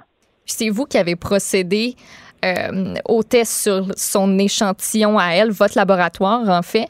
Euh, l'avocat lui dit que la quantité du produit qui a été trouvé lors du test est compatible avec une contamination involontaire. Est-ce qu'on peut dire ça vite comme ça, directement après l'analyse? Ça, c'est pas quelque chose que je vais pouvoir commenter. Euh, ça restera dans les. Vous comprenez qu'il y a un devoir de réserve, de réserve absolu. Euh, de notre côté au laboratoire, on ne peut pas commenter les cas particuliers et on ne peut pas commencer euh, à faire la preuve. Ça doit être fait hmm. devant les tribunaux avec tous les éléments qui seront euh, apportés à ce cas-là. Il y a des spécialistes qui vont regarder l'explication de l'athlète, si elle trouve la source, qui vont calculer est-ce que ça se peut, si elle a pris ça, qu'elle se retrouve avec un résultat comme celle-là. Donc, mais tout ça doit être fait de façon indépendante. Il faut prendre le temps de le faire comme il faut. Et c'est ce la tâche qui attend l'athlète dans euh, les prochaines semaines. Je vous partage une réflexion que je me faisais et, le cheminement que j'ai fait ce matin, Mme Ayotte, je me disais, en même temps, est-ce qu'il n'y a pas quelque chose d'injuste parce qu'on se rend compte que le cheminement, il est contraire à notre système de justice dans lequel, normalement, une personne est innocente jusqu'à preuve du contraire. Le fardeau revient à la couronne de prouver la culpabilité de la personne, alors que là, on se dit, ouais, ben, le fardeau revient à l'athlète de prouver qu'elle n'est pas coupable. je me disais ça ce matin, mais après ça, je me suis dit, ben, en même temps, c'est logique parce que elle a déjà été retrouvée coupable en quelque sorte. Là. Si on veut faire un parallèle avec notre système de justice, c'est comme si elle allait en appel parce qu'il y a une preuve qui est là. Son échantillon a été positif. Oui, mais c'est ça. Si on veut faire le parallèle, premièrement, c'est pas le standard criminel. On n'est pas dans le judiciaire. Donc, c'est l'arbitre qui va entendre la cause doit être, on appelle ça la satisfaction confortable. C'est un terme un peu barbare, là, mais pas, c'est pas au-delà de tout doute raisonnable. Donc, elle doit monter un dossier qui satisfasse l'arbitre que euh, la prévalence, là, que, que, la plausibilité de son explication est bonne. Cela dit, vous avez tout à fait raison. Si on fait, c'est comme si là, présentement, euh, on avait quelqu'un qui était retrouvé mort par blessure et puis que le fusil se retrouve euh, dans la chambre d'une personne donnée. Donc, elle est accusée, mais c'est c'est une personne qui sera qui sera euh, évidemment il y a des qui sera innocente jusqu'à ce que prouvé coupable, mais c'est un peu la même chose ici. Il y a quand même, on a trouvé un couteau là, ou un fusil. Il y a la présence d'une substance dans un échantillon qui n'est pas contesté comme ayant euh, comme provenant de l'athlète. Donc, il y a déjà là ce qu'ils appellent là euh, prima facie évidence. Il y a une évidence de premier niveau qu'il y a une violation aux règles antidopage, ce qui est reconnu par son avocat. Donc, ça se peut que la, la sanction soit levée, ça se peut qu'il ait, au bout du processus, elle soit retrouvée euh, innocente et non dopée volontairement. Euh, mais bon, malheureusement, on part avec un processus qui est le même pour tous les athlètes à ce niveau-ci. C'est toujours comme ça qu'il faut procéder. L'agente de, de, Laurence Vincent Lapointe dit même prête à passer le polygraphe. Est-ce que ça se fait, ça, dans le, dans le cas des audiences, de passer un polygraphe? Mais l'athlète peut toujours euh, montrer le, le, le, le, toutes les évidences qui voudront, toutes les preuves qui voudront pour étayer le dossier. Mais règle générale, les polygraphes ne sont pas euh, ne sont pas l'argument là premier qui doit être. C'est pas comme ça qu'on monte un dossier là dans des circonstances comme celle-là. Il faut tenter euh, vraiment de mettre le doigt sur le problème. Est-ce que ça arrive souvent qu'on est pardon, excuse, juste que je termine. Si un athlète, dans des circonstances comme celle-là, peut malheureusement pas dire j'ai aucune idée d'où ça vient. Hmm. Ça peut nous briser le cœur, on peut trouver ça extrêmement triste, on peut, mais ça c'est subjectif. Il faut aller ailleurs que ça, puis dire ben c'est pas suffisant là à ce niveau-ci là. Faut puis c'est ce qu'ils nous ont exprimé tous les deux là. C'est du travail important qu'il faut faire. Est-ce que ça arrive souvent qu'on est capable de, je veux pas dire de renverser la décision, mais de prouver du côté de l'athlète que finalement c'était juste une contamination? Est-ce que ça arrive régulièrement ou pas? Si ça arrive que, là, d'après ce que je comprends, il y a une série de suppléments qui vont être analysés euh, pour voir s'il y a du LGD là-dedans. S'il y en a en quantité qui pourrait être compatible avec le résultat, euh, il faut voir d'où ça vient. Il euh, faut voir si c'est crédible. Il faut regarder ça de façon indépendante. Et bon, oui, des fois, ça peut arriver euh, qu'on ait trouvé la, la, que, l'athlète ait pu démontrer. Mais là, après ça, c'est de savoir est-ce que c'était négligent est-ce qu'il n'y a aucune faute de la part de l'athlète? Est-ce que oui, c'était dans un supplément, mais est-ce que c'était négligent de, de consommer ce supplément-là? Donc, c'est pas c'est pas facile. Là. Exact. Sans dire qu'il y avait volonté de contourner les règles, si l'athlète a été négligent, il y a une sanction qui vient avec quand même. Est-ce que l'athlète a acheté un supplément d'une compagnie qui est tenue par des culturistes qui vendent aussi du ligandrol? Alors, même si c'est seulement de la créatine, ça n'a pas de sens. Donc, c'est, c'est, ben, l'athlète a été négligent en achetant des produits qui sont peut-être pas euh, interdits, mais qui peuvent être contaminés de par la pauvre qualité là, du, euh, du supplément. Il y a des aussi qui poursuivent des compagnies là, pour avoir eu des résultats positifs.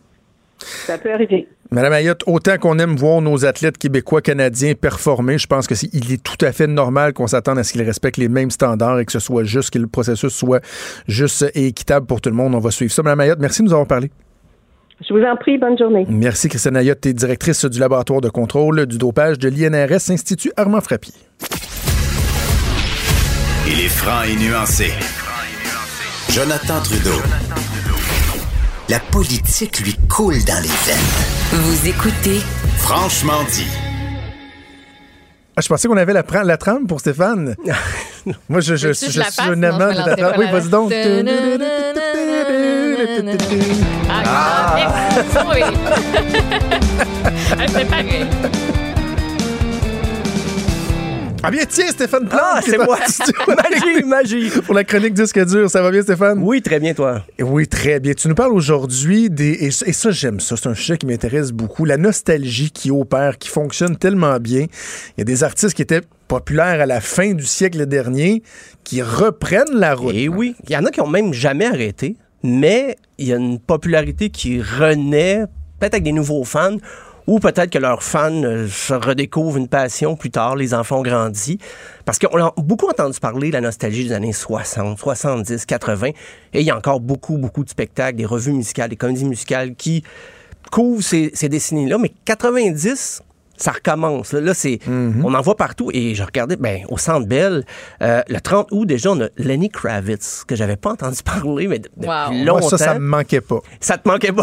OK, il y a pas beaucoup d'artistes que je me dis, eh mon Dieu, que je suis pas capable. Lui, et Lenny Kravitz, c'est un running gang entre ma blonde ah, et moi. Lenny Kravitz, tu me donnes des boutons. Ah, ben, tu vas être content d'apprendre. C'est le premier extrait que j'ai choisi.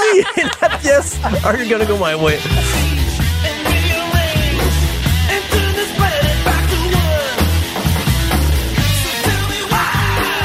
OK, c'est assez. je t'ai vu, je t'ai vu taper je t'ai vu. Mais voyons. Mais c'est vrai, je sais pas pourquoi il y a quelque chose qui, qui, qui me gosse dans le ah style de Lenny Kravitz. Je suis pas capable de mettre le doigt dessus, j'ai de la misère. Il fait des belles photos aussi, c'est d'avoir son compte Instagram. Ah oui? Oui, c'est, ben, il est conscient de son il image. bien. Euh, quand même, oui, on va dire. Je, peut-être pas le, public cible de, son compte Instagram. Je peux dire qu'il vieillit assez bien. Mais c'est vrai que les années 90, il y a une recrudescence. Moi, je prédis le prochain album de Sylvain Cossette va être sur les années 90. c'est à surveiller. Euh, sinon, ben, un groupe assez populaire, un groupe canadien, Our Lady Peace, qui va être le 12 septembre dans un événement qui s'appelle Somersault. Et que tu te rachètes, là. ah oui, OK. Un de mes groupes préférés bon, ever. Ever. J'ai appelé Tablon entre-temps pour savoir. euh, ça, c'est vraiment l'alternative canadienne des années 90, mais la soirée, il y a aussi le groupe Live qui va être en Un autre de mes groupes fétiches. Groupe américain. Il va y avoir aussi Bush X, que je sais pas si tout le monde s'en rappelle, mais il s'appelait, en fait, s'appelait Bush, mais on a découvert qu'il y avait un autre groupe qui s'appelait Bush. Donc, à l'extérieur de, de l'Angleterre, s'appelait Bush X. Mais il était populaire, mais en Angleterre, il, vraiment, il n'y avait pas de succès parce que tout le monde était au Britpop des années 90 là-bas. Donc, on était plus Oasis Blur que Bush, mais il y avait un certain succès quand même ailleurs, aux États-Unis notamment, même un peu au Canada aussi. Euh, donc ça, c'est le 12 septembre. Et, et, ce qui est très déplorable, c'est que c'était prévu au Centre Vidéotron. Ouais. Et le concert a été annulé. J'étais Ah supposé oui, d'y aller. J'avais mes billets. Parce que vraiment, là, Bush un peu moins, mais Ouais. moi, Our Lady Peace, live, live. ça a marqué mon adolescence et le début de ma vie adulte. Our Lady Peace, c'est le groupe que j'ai vu le plus souvent en spectacle Ah, de ma? Ah. vie. Et moi, le Our, le Our Lady Peace, des euh, très commercial, Superman's Dead, Clumsy, tout ça, j'ai aimé ça, mais pour moi, Our Lady Peace, c'est l'album avec Navid, Starseed, Ok, ok. Julia, qui est un album qui, encore aujourd'hui, s'écoute très, très bien. là. Ça vieillit bien, le, le son alternatif Peace. tu connais les albums, ce qui est pas le cas de tout le monde, mais c'est dans, dans le cas d'RDP, je pense les vrais fans, justement, ont pas juste connu les singles. Il y avait tout un following. Et là, ben, ça va être l'occasion. Mais le 12 septembre, c'était en ville. C'est pour toi ça. Ben, sincèrement, là, vu que l'expérience euh, a avorté pour le centre Vidéotron, 12 septembre, euh, m'a regardé ça. Je- tu, tu me reviendras là-dessus si tu veux. Ouais, J'aimerais ouais, ça ouais. un petit retour là-dessus. Euh, Dans un autre genre musical, vraiment, euh, le Trip Hop, qui était, c'était beaucoup, on parlait beaucoup de Portishead, mais il y avait aussi Massive Attack, qui vont être au Centre Bell, d'ailleurs, le 14 septembre de cette année. On va écouter l'extrait Karma Coma. Jamaica and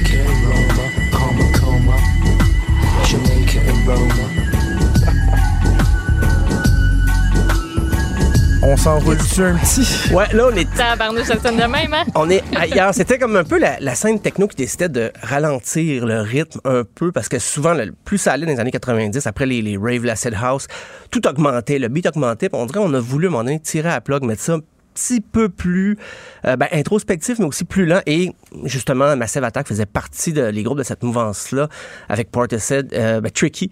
Euh, Tricky a fait partie de Massive Attack et il a, il a eu ses projets solo aussi. Là encore, on était dans le grunge, on, dans le trip-hop, mais là, c'est le punk des années 90 avec The Offspring, Oh, qui va être le 17 novembre à la Place Belle de Laval, avec Sum 41 en première partie. C'est un... Je veux dire, même à l'époque, on aurait trouvé ça gros, mais là... Il on est encore en vie, le chanteur de Sum 41? Eh oui. Lui, il l'a pas eu facile, je pense. Non, hein. ça n'a pas été facile. Il y avait un membre qui composait beaucoup dans le groupe qui a quitté. Et là, semble-t-il qu'ils se sont euh, rabibochés, comme on dit, se sont retrouvés et puis ça va un peu mieux. On continue à écrire des chansons ensemble. Et d'ailleurs, il y avait un album cet été. Et The Offspring a promis un album à l'automne, un, premier album, un prochain album. Mais j'imagine qu'en spectacle, The Offspring vont enchaîner les gros hits qu'on connaît Ben oui. depuis euh, les années 90.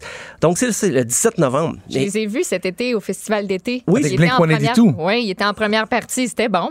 Et, mais les gens étaient un peu déçus de cette soirée-là parce que, ben, en même temps, tu sais, performance de Blink. ben, c'est quand tu as deux têtes d'affiche Ouais, comme ouais, ça, ouais. ils peuvent pas faire deux heures et demie chacun. Là. Non, c'est Les ça. gens se disent que ça avait été un peu trop court, mais en même temps, si tu acceptes Ben, que la ils tête d'affiche ils est ont fait ce qu'il y partagée. avait à faire, puis ils sont partis. Parce que moi, je les avais vus il y a quelques années, Offspring, euh, au festival d'été, et ils avaient donné un très bon show. là. C'était hit après hit Oh, après hit, et je me.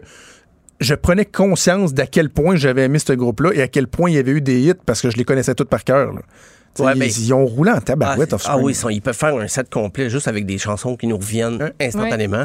Donc, le prochain album pour Offspring, je sais pas, en spectacle, est-ce qu'ils vont en avancer quelques-unes ou c'est certain qu'ils vont pas jouer. Si l'album a 10, 12 chansons, il va peut-être en avoir deux ou Hmm. trois des nouvelles parce qu'ils Ouais. ont tellement de répertoire que tout le monde reconnaît. Je pense qu'ils vont miser là-dessus. Ça, c'est dur pour les artistes, hein? Oui, Tu oui, sais, oui. qui produisent du nouveau stock, ils le font, ils y croient, puis ça, mais ils savent que quand ils arrivent en spectacle, les gens veulent entendre tel, tel, C'est tel tune. automatique. Ils veulent, très difficile. Ils veulent se renouveler, mais en même temps, ils savent que c'est ce public-là qui les fait vivre, euh, puis même très bien vivre dans certains cas. Euh, J'ai trouvé au Québec des, groupes des années 90 qui tournent encore, peut-être pas euh, au même rythme, mais il y a la chicane qui avait célébré leurs oui. 20 ans en 2017. Il y avait même eu une bière, je crois, qui était sortie dans les IGA. Euh, ben, ils n'ont pas arrêté. Depuis leurs 20 ans, c'est sûr, pour le moment, on compte trois spectacles à venir. Ah non, un peu plus que trois. Il y a Coansville, Saint-Gabriel de Brandon, Louisville, Saint-Eustache, Gatineau, Sherbrooke. Mais ils ont quand même des spectacles jusqu'en mars 2020. Donc, c'est à surveiller parce que Boum Desjardins avait tenté l'aventure solo, Ouais. pas concluant. Pourtant, il me semble qu'il y avait tout ce qu'il y avait euh, pour, pour pouvoir être solo, la personnalité, le charisme. Mais je- Il l'avait, mais des fois, ça, ça opère, la, la- la magie opère avec le, le, c'est l'équipe autour aussi. Les, les compositions venaient beaucoup, je pense, des, des musiciens avec lui. Donc, euh, la chicane. euh, Je, je- je dois euh, faire une confession à ce Oh. stade-ci. Oh. Euh, J'ai Ça- fait beaucoup de karaoké sur euh, la chicane. Ben oui, mais là, c'est un classique, t'es Ouais. pas le seul. Non, non, mais tu sais, moi, je, C'est je, bon. hein, je- je l'avoue, là, j'ai fait du la karaoké, la, misère au chicane, puis La euh, l'autre, l'on jase de toi. Ah oui, oui. Ah, ça, Ça, c'était Noir Noir Silence. Silence. Mais justement, je vais parler de Noir Silence. Quel beau lien. Euh, Noir Silence font encore des shows, mais c'est pas beaucoup. là. C'est le 24 août, c'est samedi à Gatineau. 31 août à Chicoutimi. Et après ça, ça va en mars 2020 à Saint-Georges-de-Beauce. Oh. C'est un groupe de Beaucerons. Que je sais pas si c'est le vrai show d'adieu qu'ils vont faire, mais récemment, il y a une vidéo qui a circulé. Ça sonne très mal, mais on devine. euh, ils reprennent une chanson de Rage Against the Machine, mais en chantant Tassez-vous de là, des colocs par-dessus. ça a circulé, mais pas pour les bonnes raisons. Je pense que le groupe a voulu faire un Faut mix. qu'on trouve ça. Mais ça, mais ça sonne très mal. Je voulais le faire jouer, mais c'est dans un festival extérieur, donc ça sonne pas très bien. Euh, sinon, dans les autres groupes québécois, il y a- J'essaie de l'imaginer. Ah, mon Dieu. J'essaie de Non, faire Killing non, in the Name non. of. puis là, c'est, ben, il Euh, embarque les paroles, de tassez-vous de là, puis il essaie de faire entrer la rythmique. Tassez-vous de euh, là. C'est, c'est, c'est spécial. Euh, Il y avait aussi Yellow Molo, qui euh, avait sorti un album en septembre 2018. Ils ont fait des shows cet été. Euh, je sais qu'ils pratiquent encore de sources sûres, mais pour le moment, j'ai pas vu de spectacle euh, qui s'en viennent, mais on dit qu'il y aura des surprises, des, des annonces à faire bientôt. Été court, Yellow Molo. Quand même, ouais, Sabrina, ouais. quand tu me touches. Ouais. Euh, Il y avait le zéro. ah oui, gros zéro. Gros zéro. C'était sûr qu'il avait fait de héros à zéro? Non, avec le jeune non, qui s'était tué non, en c'est voiture. Projet Orange. Ah oui, Projet Projet Orange, c'est vrai. Oh. Projet Orange. qui est là, On sort vraiment fin 90. Euh, les frères à cheval aussi euh, continuent de faire des spectacles. Ouais, la fête, euh, l'Octoberfest acadien le 30 août. L'Ange Gardien euh, en, en Estrie, ben, Estrie, Montérégie le 13 septembre. On va écouter même, ils ont sorti un extrait au début de l'été, le retour du beau temps. Deux chansons, si j'aimerais la raccompagner à la maison, coup de foudre instantané. Je lui réponds aussitôt que c'est une Pour la clientèle visée, c'est Oh, ça. c'est ça. oui. C'est traditionnel euh, aux frères à cheval. Ben, ils n'ont pas pris de chance, ils n'ont pas fait un album, ils sont pas revenus sortir 10 chansons. Ils savent que les gens vont justement réclamer les, les- les hits des années 90. Mais pourquoi pas en pousser une petite comme ça au début de l'été, qui était très dans le ton, on dans le ton estival. Euh, mais pas de projet d'album. Je pense qu'ils vont à chaque show, spectacle par spectacle, ils prévoient pas faire une méga tournée. Quelques apparitions ici et là pour euh, les frères à cheval. Euh, sinon, il y, a- il y a des groupes peut-être qui passeront pas par, Mon- par Montréal, mais il y a le groupe torontois LEN. Et là, peut-être LEN, L-E-N, ça dit rien à personne, mais ils ont célébré les 20 ans de leur méga succès des années 90, Steal My Ben oui.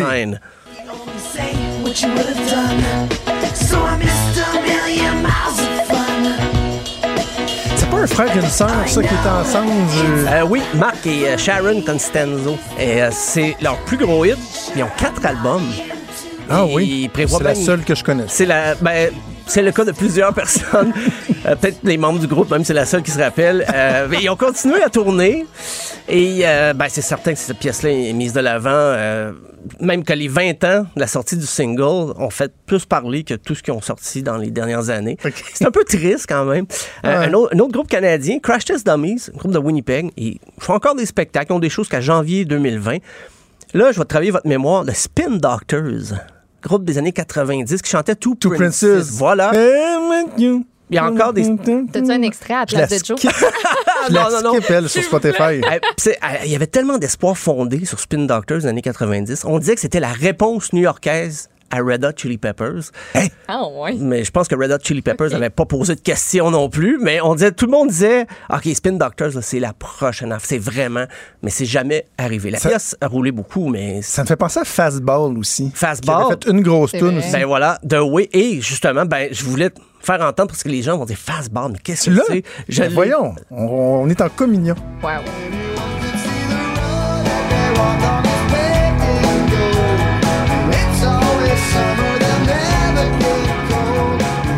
Oh, ouais, ça s'écoute bien? J'ai écouté ça beaucoup cet été. Beaucoup de, de- de listes. euh, Ah oui, de- oui. C'est pour ça que tu me rejoins, là, les années 90. Là. Ben, il y a un album qui s'en vient de Help Machine en octobre 2000 2019 pour Fastball. C'est à voir. Puis leur dernier album, c'était mars 2017. Ils continuent de produire des albums. Ah, quand même, on n'entend pas parler ben ben. Pas du... Ouais, parce qu'à chaque fois qu'on évoque ce nom-là, on fait Ah ouais, la toune, la fameuse toune. Et puis là, tu- c'est c'est difficile pour eux autres d'arriver avec du nouveau matériel. J'imagine que la pièce est très loin, la pièce The Way est très loin dans leur setlist en spectacle parce que s'ils la jouent en premier, tout le monde Tout le monde c'est un peu triste. Mais euh, d'autres groupes euh, en rafale comme ça, Third Eye, Eye Blind, ça, ça m'a étonné. Blind Melon, Goo Goo Dolls, Cake, Cake qui reprenait I Will Survive. Oui. C'est des groupes qui tournent encore, qu'on peut voir euh, pas à des rythmes aussi réguliers qu'avant, pas les grosses tournées de fou, Même qu'il y en a qui ont d'autres boulots là-dedans, qui travaillent, qui ont des, des pizzeria. occupations. Ben, peut-être un peu. Euh, donc, ben, c'était c'était mon petit tour d'horizon. Super des- intéressant. Tour That Blind, j'ai beaucoup aimé ça. Et tu sais, tu disais euh, pourquoi c'est à la mode. Moi, je pense qu'on peut critiquer beaucoup le, le modèle moderne d'écoute musique. Je pense à l'écoute en ligne, Spotify et tout ça. Mais je pense que ça permet une transmission de ce qu'on a écouté qui est plus facile. Je te donne un exemple. Mon garçon a 8 ans et depuis trois semaines, son groupe préféré, mais vraiment, pour lui, il vient de découvrir ça. C'est un groupe, c'est Weezer. Ah oui, ben. Raphaël est à côté ben raide sur Weezer. Il fait des playlists qui a juste du Weezer dessus. Puis là, j'essaie d'expliquer que c'est un des premiers albums que papa a eu, l'album bleu, quand j'avais ouais. comme 15 ans. Puis il est comme, ben non, je l'écoute là, là. Je viens de découvrir, moi, sur Spotify. Non, non, tu sais, ça, a- ça a 20 quelques années, cette chanson-là. Oh, et, c'est- et- et ça, je pense, c'est- loin d'être mauvais. Ben oui, ben, d'ailleurs, disque dur, là, on a fait un, euh, un article sur les 25 ans de cet album-là avec euh, 25 faits inusités qui entouraient Ah la- oui? Donc, je, je vous suggère ça sur disque dur, euh, l'album bleu de Weezer. On va écouter ça, Stéphane. On se donne rendez-vous demain. Franchement dit. Jonathan Trudeau. Et Maude Boutet. Appelez ou textez au 187 Cube Radio. 1877 827 2346. Cube Radio. Cube Radio. Je lui ai dit la semaine dernière à quel point j'étais content de pouvoir compter euh, sur elle dans l'équipe de collaborateurs. Joanie Gontier qui est avec nous. Salut, Joanie. Salut Joe, salut bon, écoute plaisir partagé. Je te trouve tellement bon, je vous écoute. Ben en fait d'ailleurs félicitations pour votre euh, nouvelle émission. Je vous écoute, je suis fan. J'ai adoré ton moment ce matin avec Richard Martineau. C'était parfait.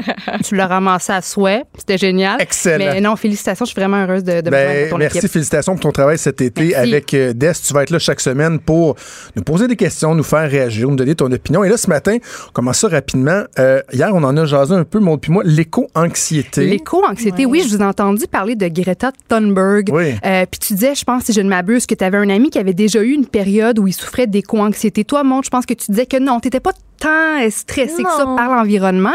Puis c'est ça qui m'a inspiré pour mon sujet. Donc, c'est vrai, vous n'êtes pas tant euh, euh, alarmé par, par la situation. Ça vous empêche pas de dormir, euh, ce qui se passe en ce moment sur, euh, sur la Non. planète en termes d'environnement, non? Non. même. Ben, c'est... ben, Il y, a, c'est- il y a plein de choses qui m'empêchent de dormir, mais ça, mais pas je sais que non. ça.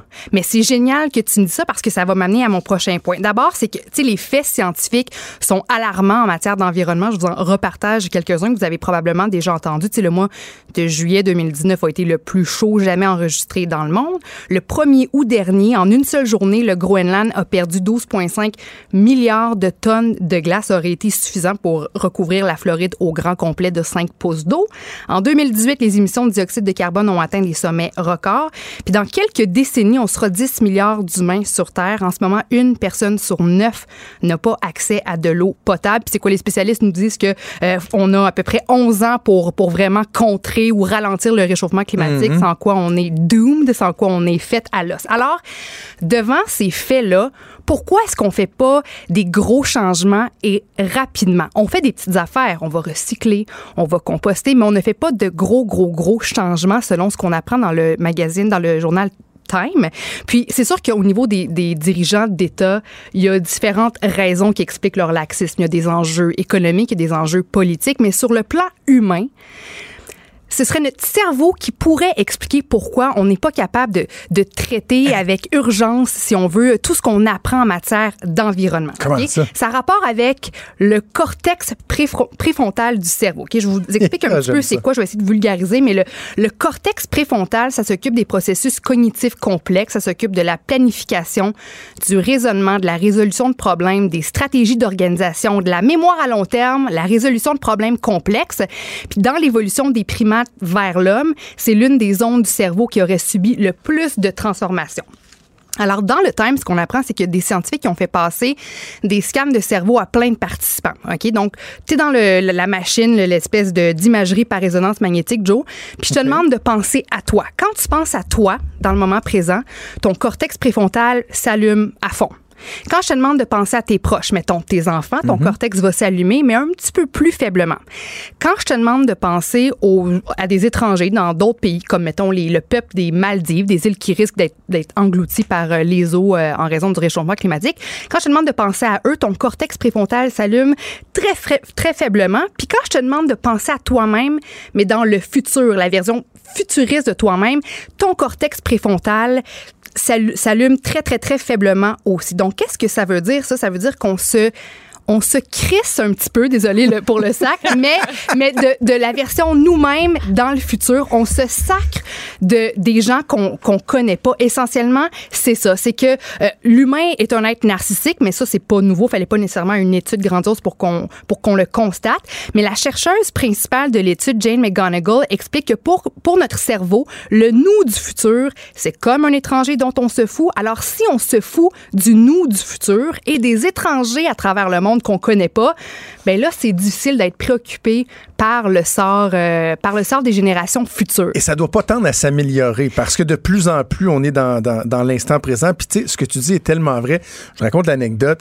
Ma blonde puis moi, on y est souvent avec ça. Puis, je pense, on avait pris ça dans la série How I Met Your Mother, euh, Ouais. un peu un Friends euh, des temps modernes. là, Où, on- quand on a un- une question à laquelle on n'a pas de réponse, là, que ce soit aussi futile que l'épicerie ou comment on va s'arranger telle, telle, telle journée, on va dire That's a problem for future Mel and future Joe. C'est ça. C'est notre façon de dire, regarde, on va le pousser par en avant parce que quand je pense au problème qu'on va avoir dans deux semaines, on dirait que ça me dérange moins que si je me dis, hey, là, dans, dans, dans, dans l'instantanéité, là, j'ai un problème que je dois régler. Ben Joe, c'est exactement ça le problème. Puis les gros changements qu'on doit faire aujourd'hui pour combattre les changements climatiques vont générer des résultats qui vont se sentir quand toi puis moi on va être morts. là. Tu sais, On Ouais. a 31, 38 ans, je pense que je t'entendais Ouais. dire. Quand on va vraiment pouvoir sentir les résultats positifs de nos actions d'aujourd'hui, on sera pas là.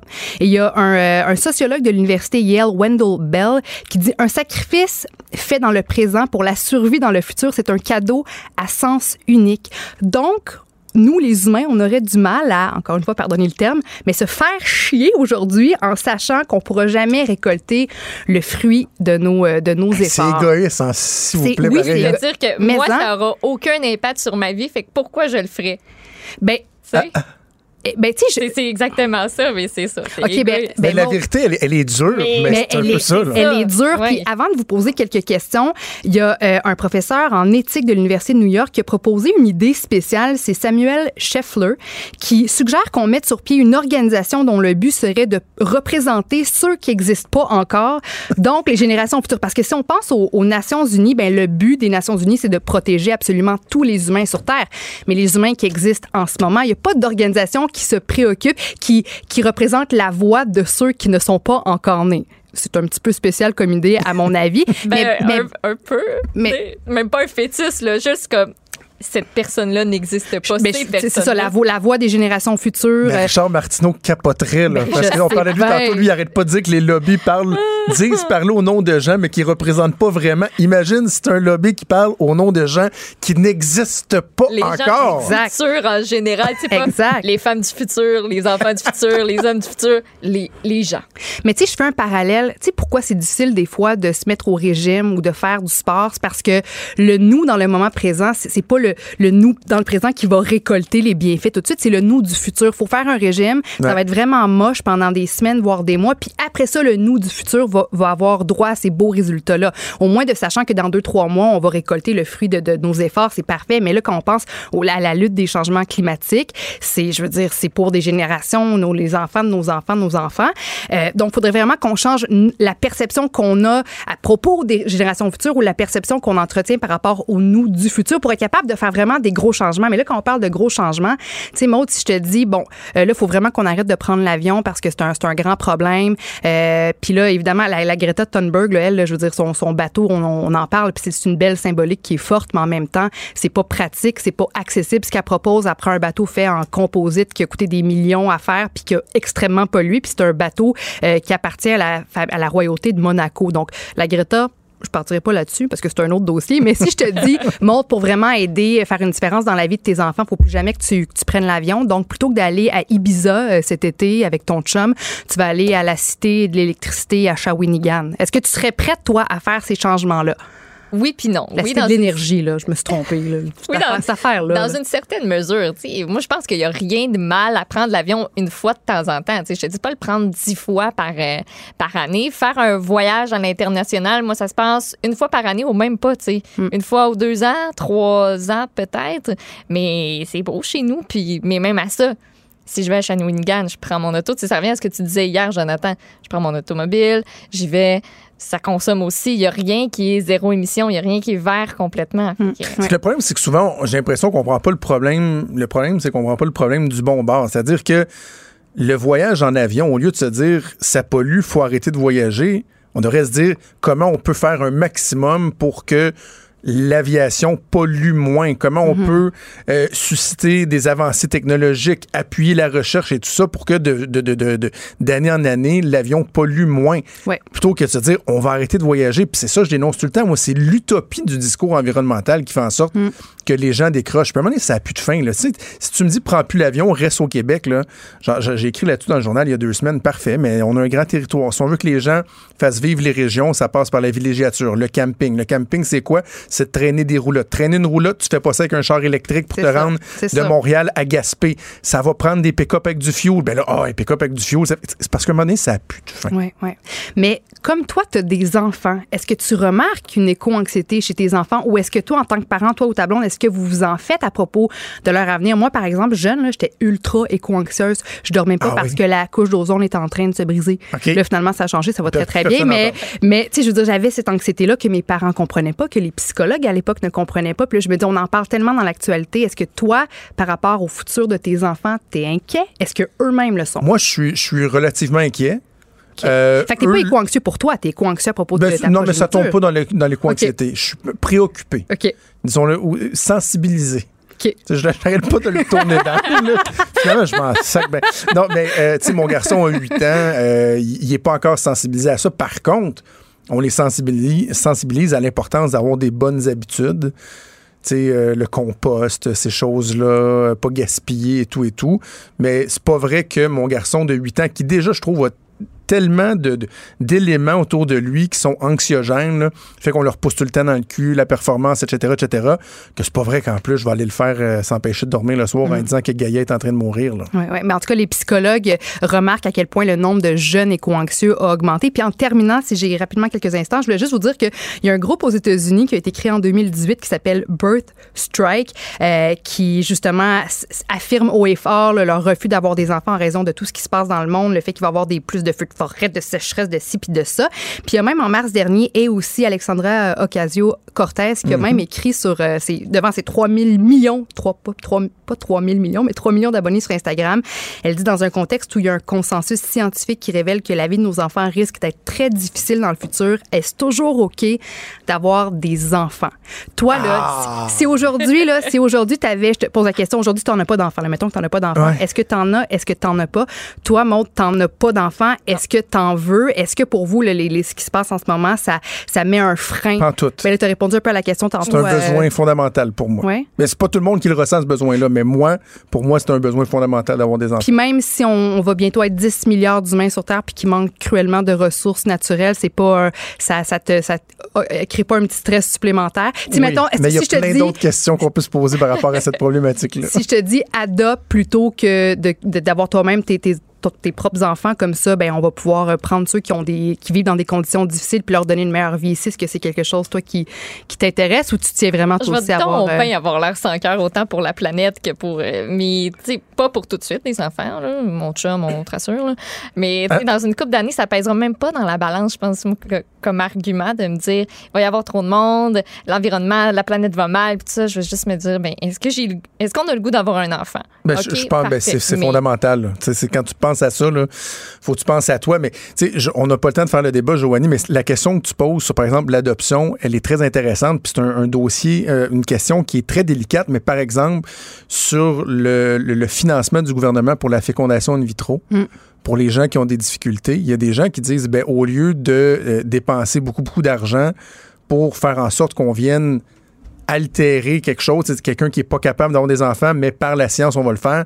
Est-ce qu'on devrait pas à la place favoriser l'adoption des trucs comme ça? Il y a des questions qui sont Mhm. vraiment pas évidentes, ça, par rapport euh, à la surpopulation. de la Terre. Joanie, je sens qu'on va avoir beaucoup, beaucoup de Oui, plaisir. merci. Ben là, je, parce que j'écoute, je m'écris du stock, puis j'ai- envie de, de tout aborder avec vous, mais là, je vais, le fait d'avoir vécu cette première expérience, je sais euh, où euh, m'enligner, comment, euh, comment partager mon contenu. On se puis- reparle la semaine Merci prochaine. Merci, deux. Joanie. Des débats, des commentaires, des opinions. Ça, c'est franchement dit. Cube Radio.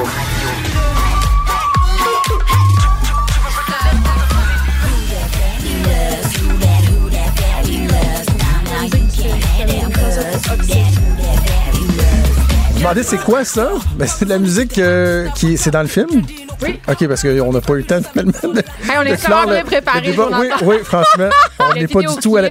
Hey, on va parler du film Fabuleuse qui euh, va vivre sa première médiatique ce soir. Un film qui est réalisé par Mélanie Charbonneau, qui est en studio avec nous. Salut Mélanie. Salut. Et la voix que vous avez reconnue, cette voix si caractéristique que l'on aime entendre éclater de rire, ben, c'est évidemment Geneviève Peterson. Hey, je suis contente de te retrouver dans ce contexte-là. C'est bizarre. Oui, bon, on va continuer à s'obstiner puis à refaire, ben, en fait, à refaire le monde. Jeudi, le jeudi. Faire le monde à, tous les jeudis, mais là, je te reçois à titre de scénariste et auteur du film Fabuleuse. Donc, première médiatique aujourd'hui, ça va prendre l'affiche le 21 août dans certaines salles et le 23 août partout au Québec. Fabuleuse, c'est quoi? C'est quoi la genèse? Moi, je voulais savoir, euh, Geneviève, l'idée venait d'où? Ben, L'idée venait de Mélanie, fait que je vais la laisser répondre. On l'écrit à deux, hein, le film. C'est important de le préciser. C'est Mélanie qui est venue me chercher, qui a eu l'idée parce qu'elle avait lu euh, mon roman La déesse des mouches à feu. Donc, elle m'a tout bonnement téléphoné. En tout cas, disons ça comme ça.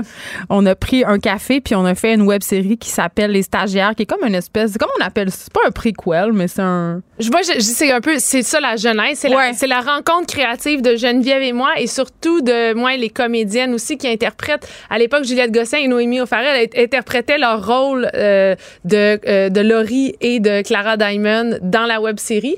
Puis euh, quelques années, des an- une année a passé, puis on s'est dit la, la web série c'est terminé, puis on était comme, on avait vraiment envie de retravailler ensemble. de On n'avait pas fini avec ces personnages-là. on n'avait pas fini ouais. de parler, on avait touché juste un petit peu au sujet dont on voulait parler. Puis on était là, ben, la meilleure façon de le faire, c'est d'en faire un film. Donc on s'est mis à écrire le film. À quel moment, ça? Combien de temps ça prend là, du, du- du moment où l'idée jaillit jusqu'à aujourd'hui? Donc c'est mai 2016, peut-être, euh, le moment où on a commencé l'écriture de Fabuleuse. Donc, ça, ça prend du temps, c'est un long processus. Ce que les gens savent pas, c'est que écrire un film, c'est une chose, mais après ça, il faut le faire financer. Après ça, il faut le tourner, il faut le monter. Donc, ça prend énormément de temps entre le moment où on a cette idée-là, qui est magique, puis le moment où on la voit euh, sur les écrans. Pour nous, ça va être ce soir, et je peux te jurer, Jonathan, que le feeling est assez incroyable. Ça Genre, doit j'ai- être- non, mais ça doit être incroyable. ben, je suis Moi, je te comme vois tous assez deux jours. Là. Énervée. Vous, êtes, vous êtes énervé. OK, mais pour les gens qui nous écoutent, qui n'ont pas eu l'occasion de lire sur Fabuleuse, Fabuleuse, c'est quoi?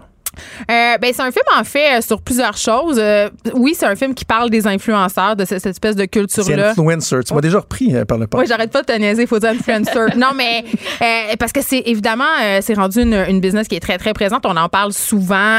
Ce sont des gens qui sont présents, qui sont là pour rester. Donc, on avait envie d'explorer ça.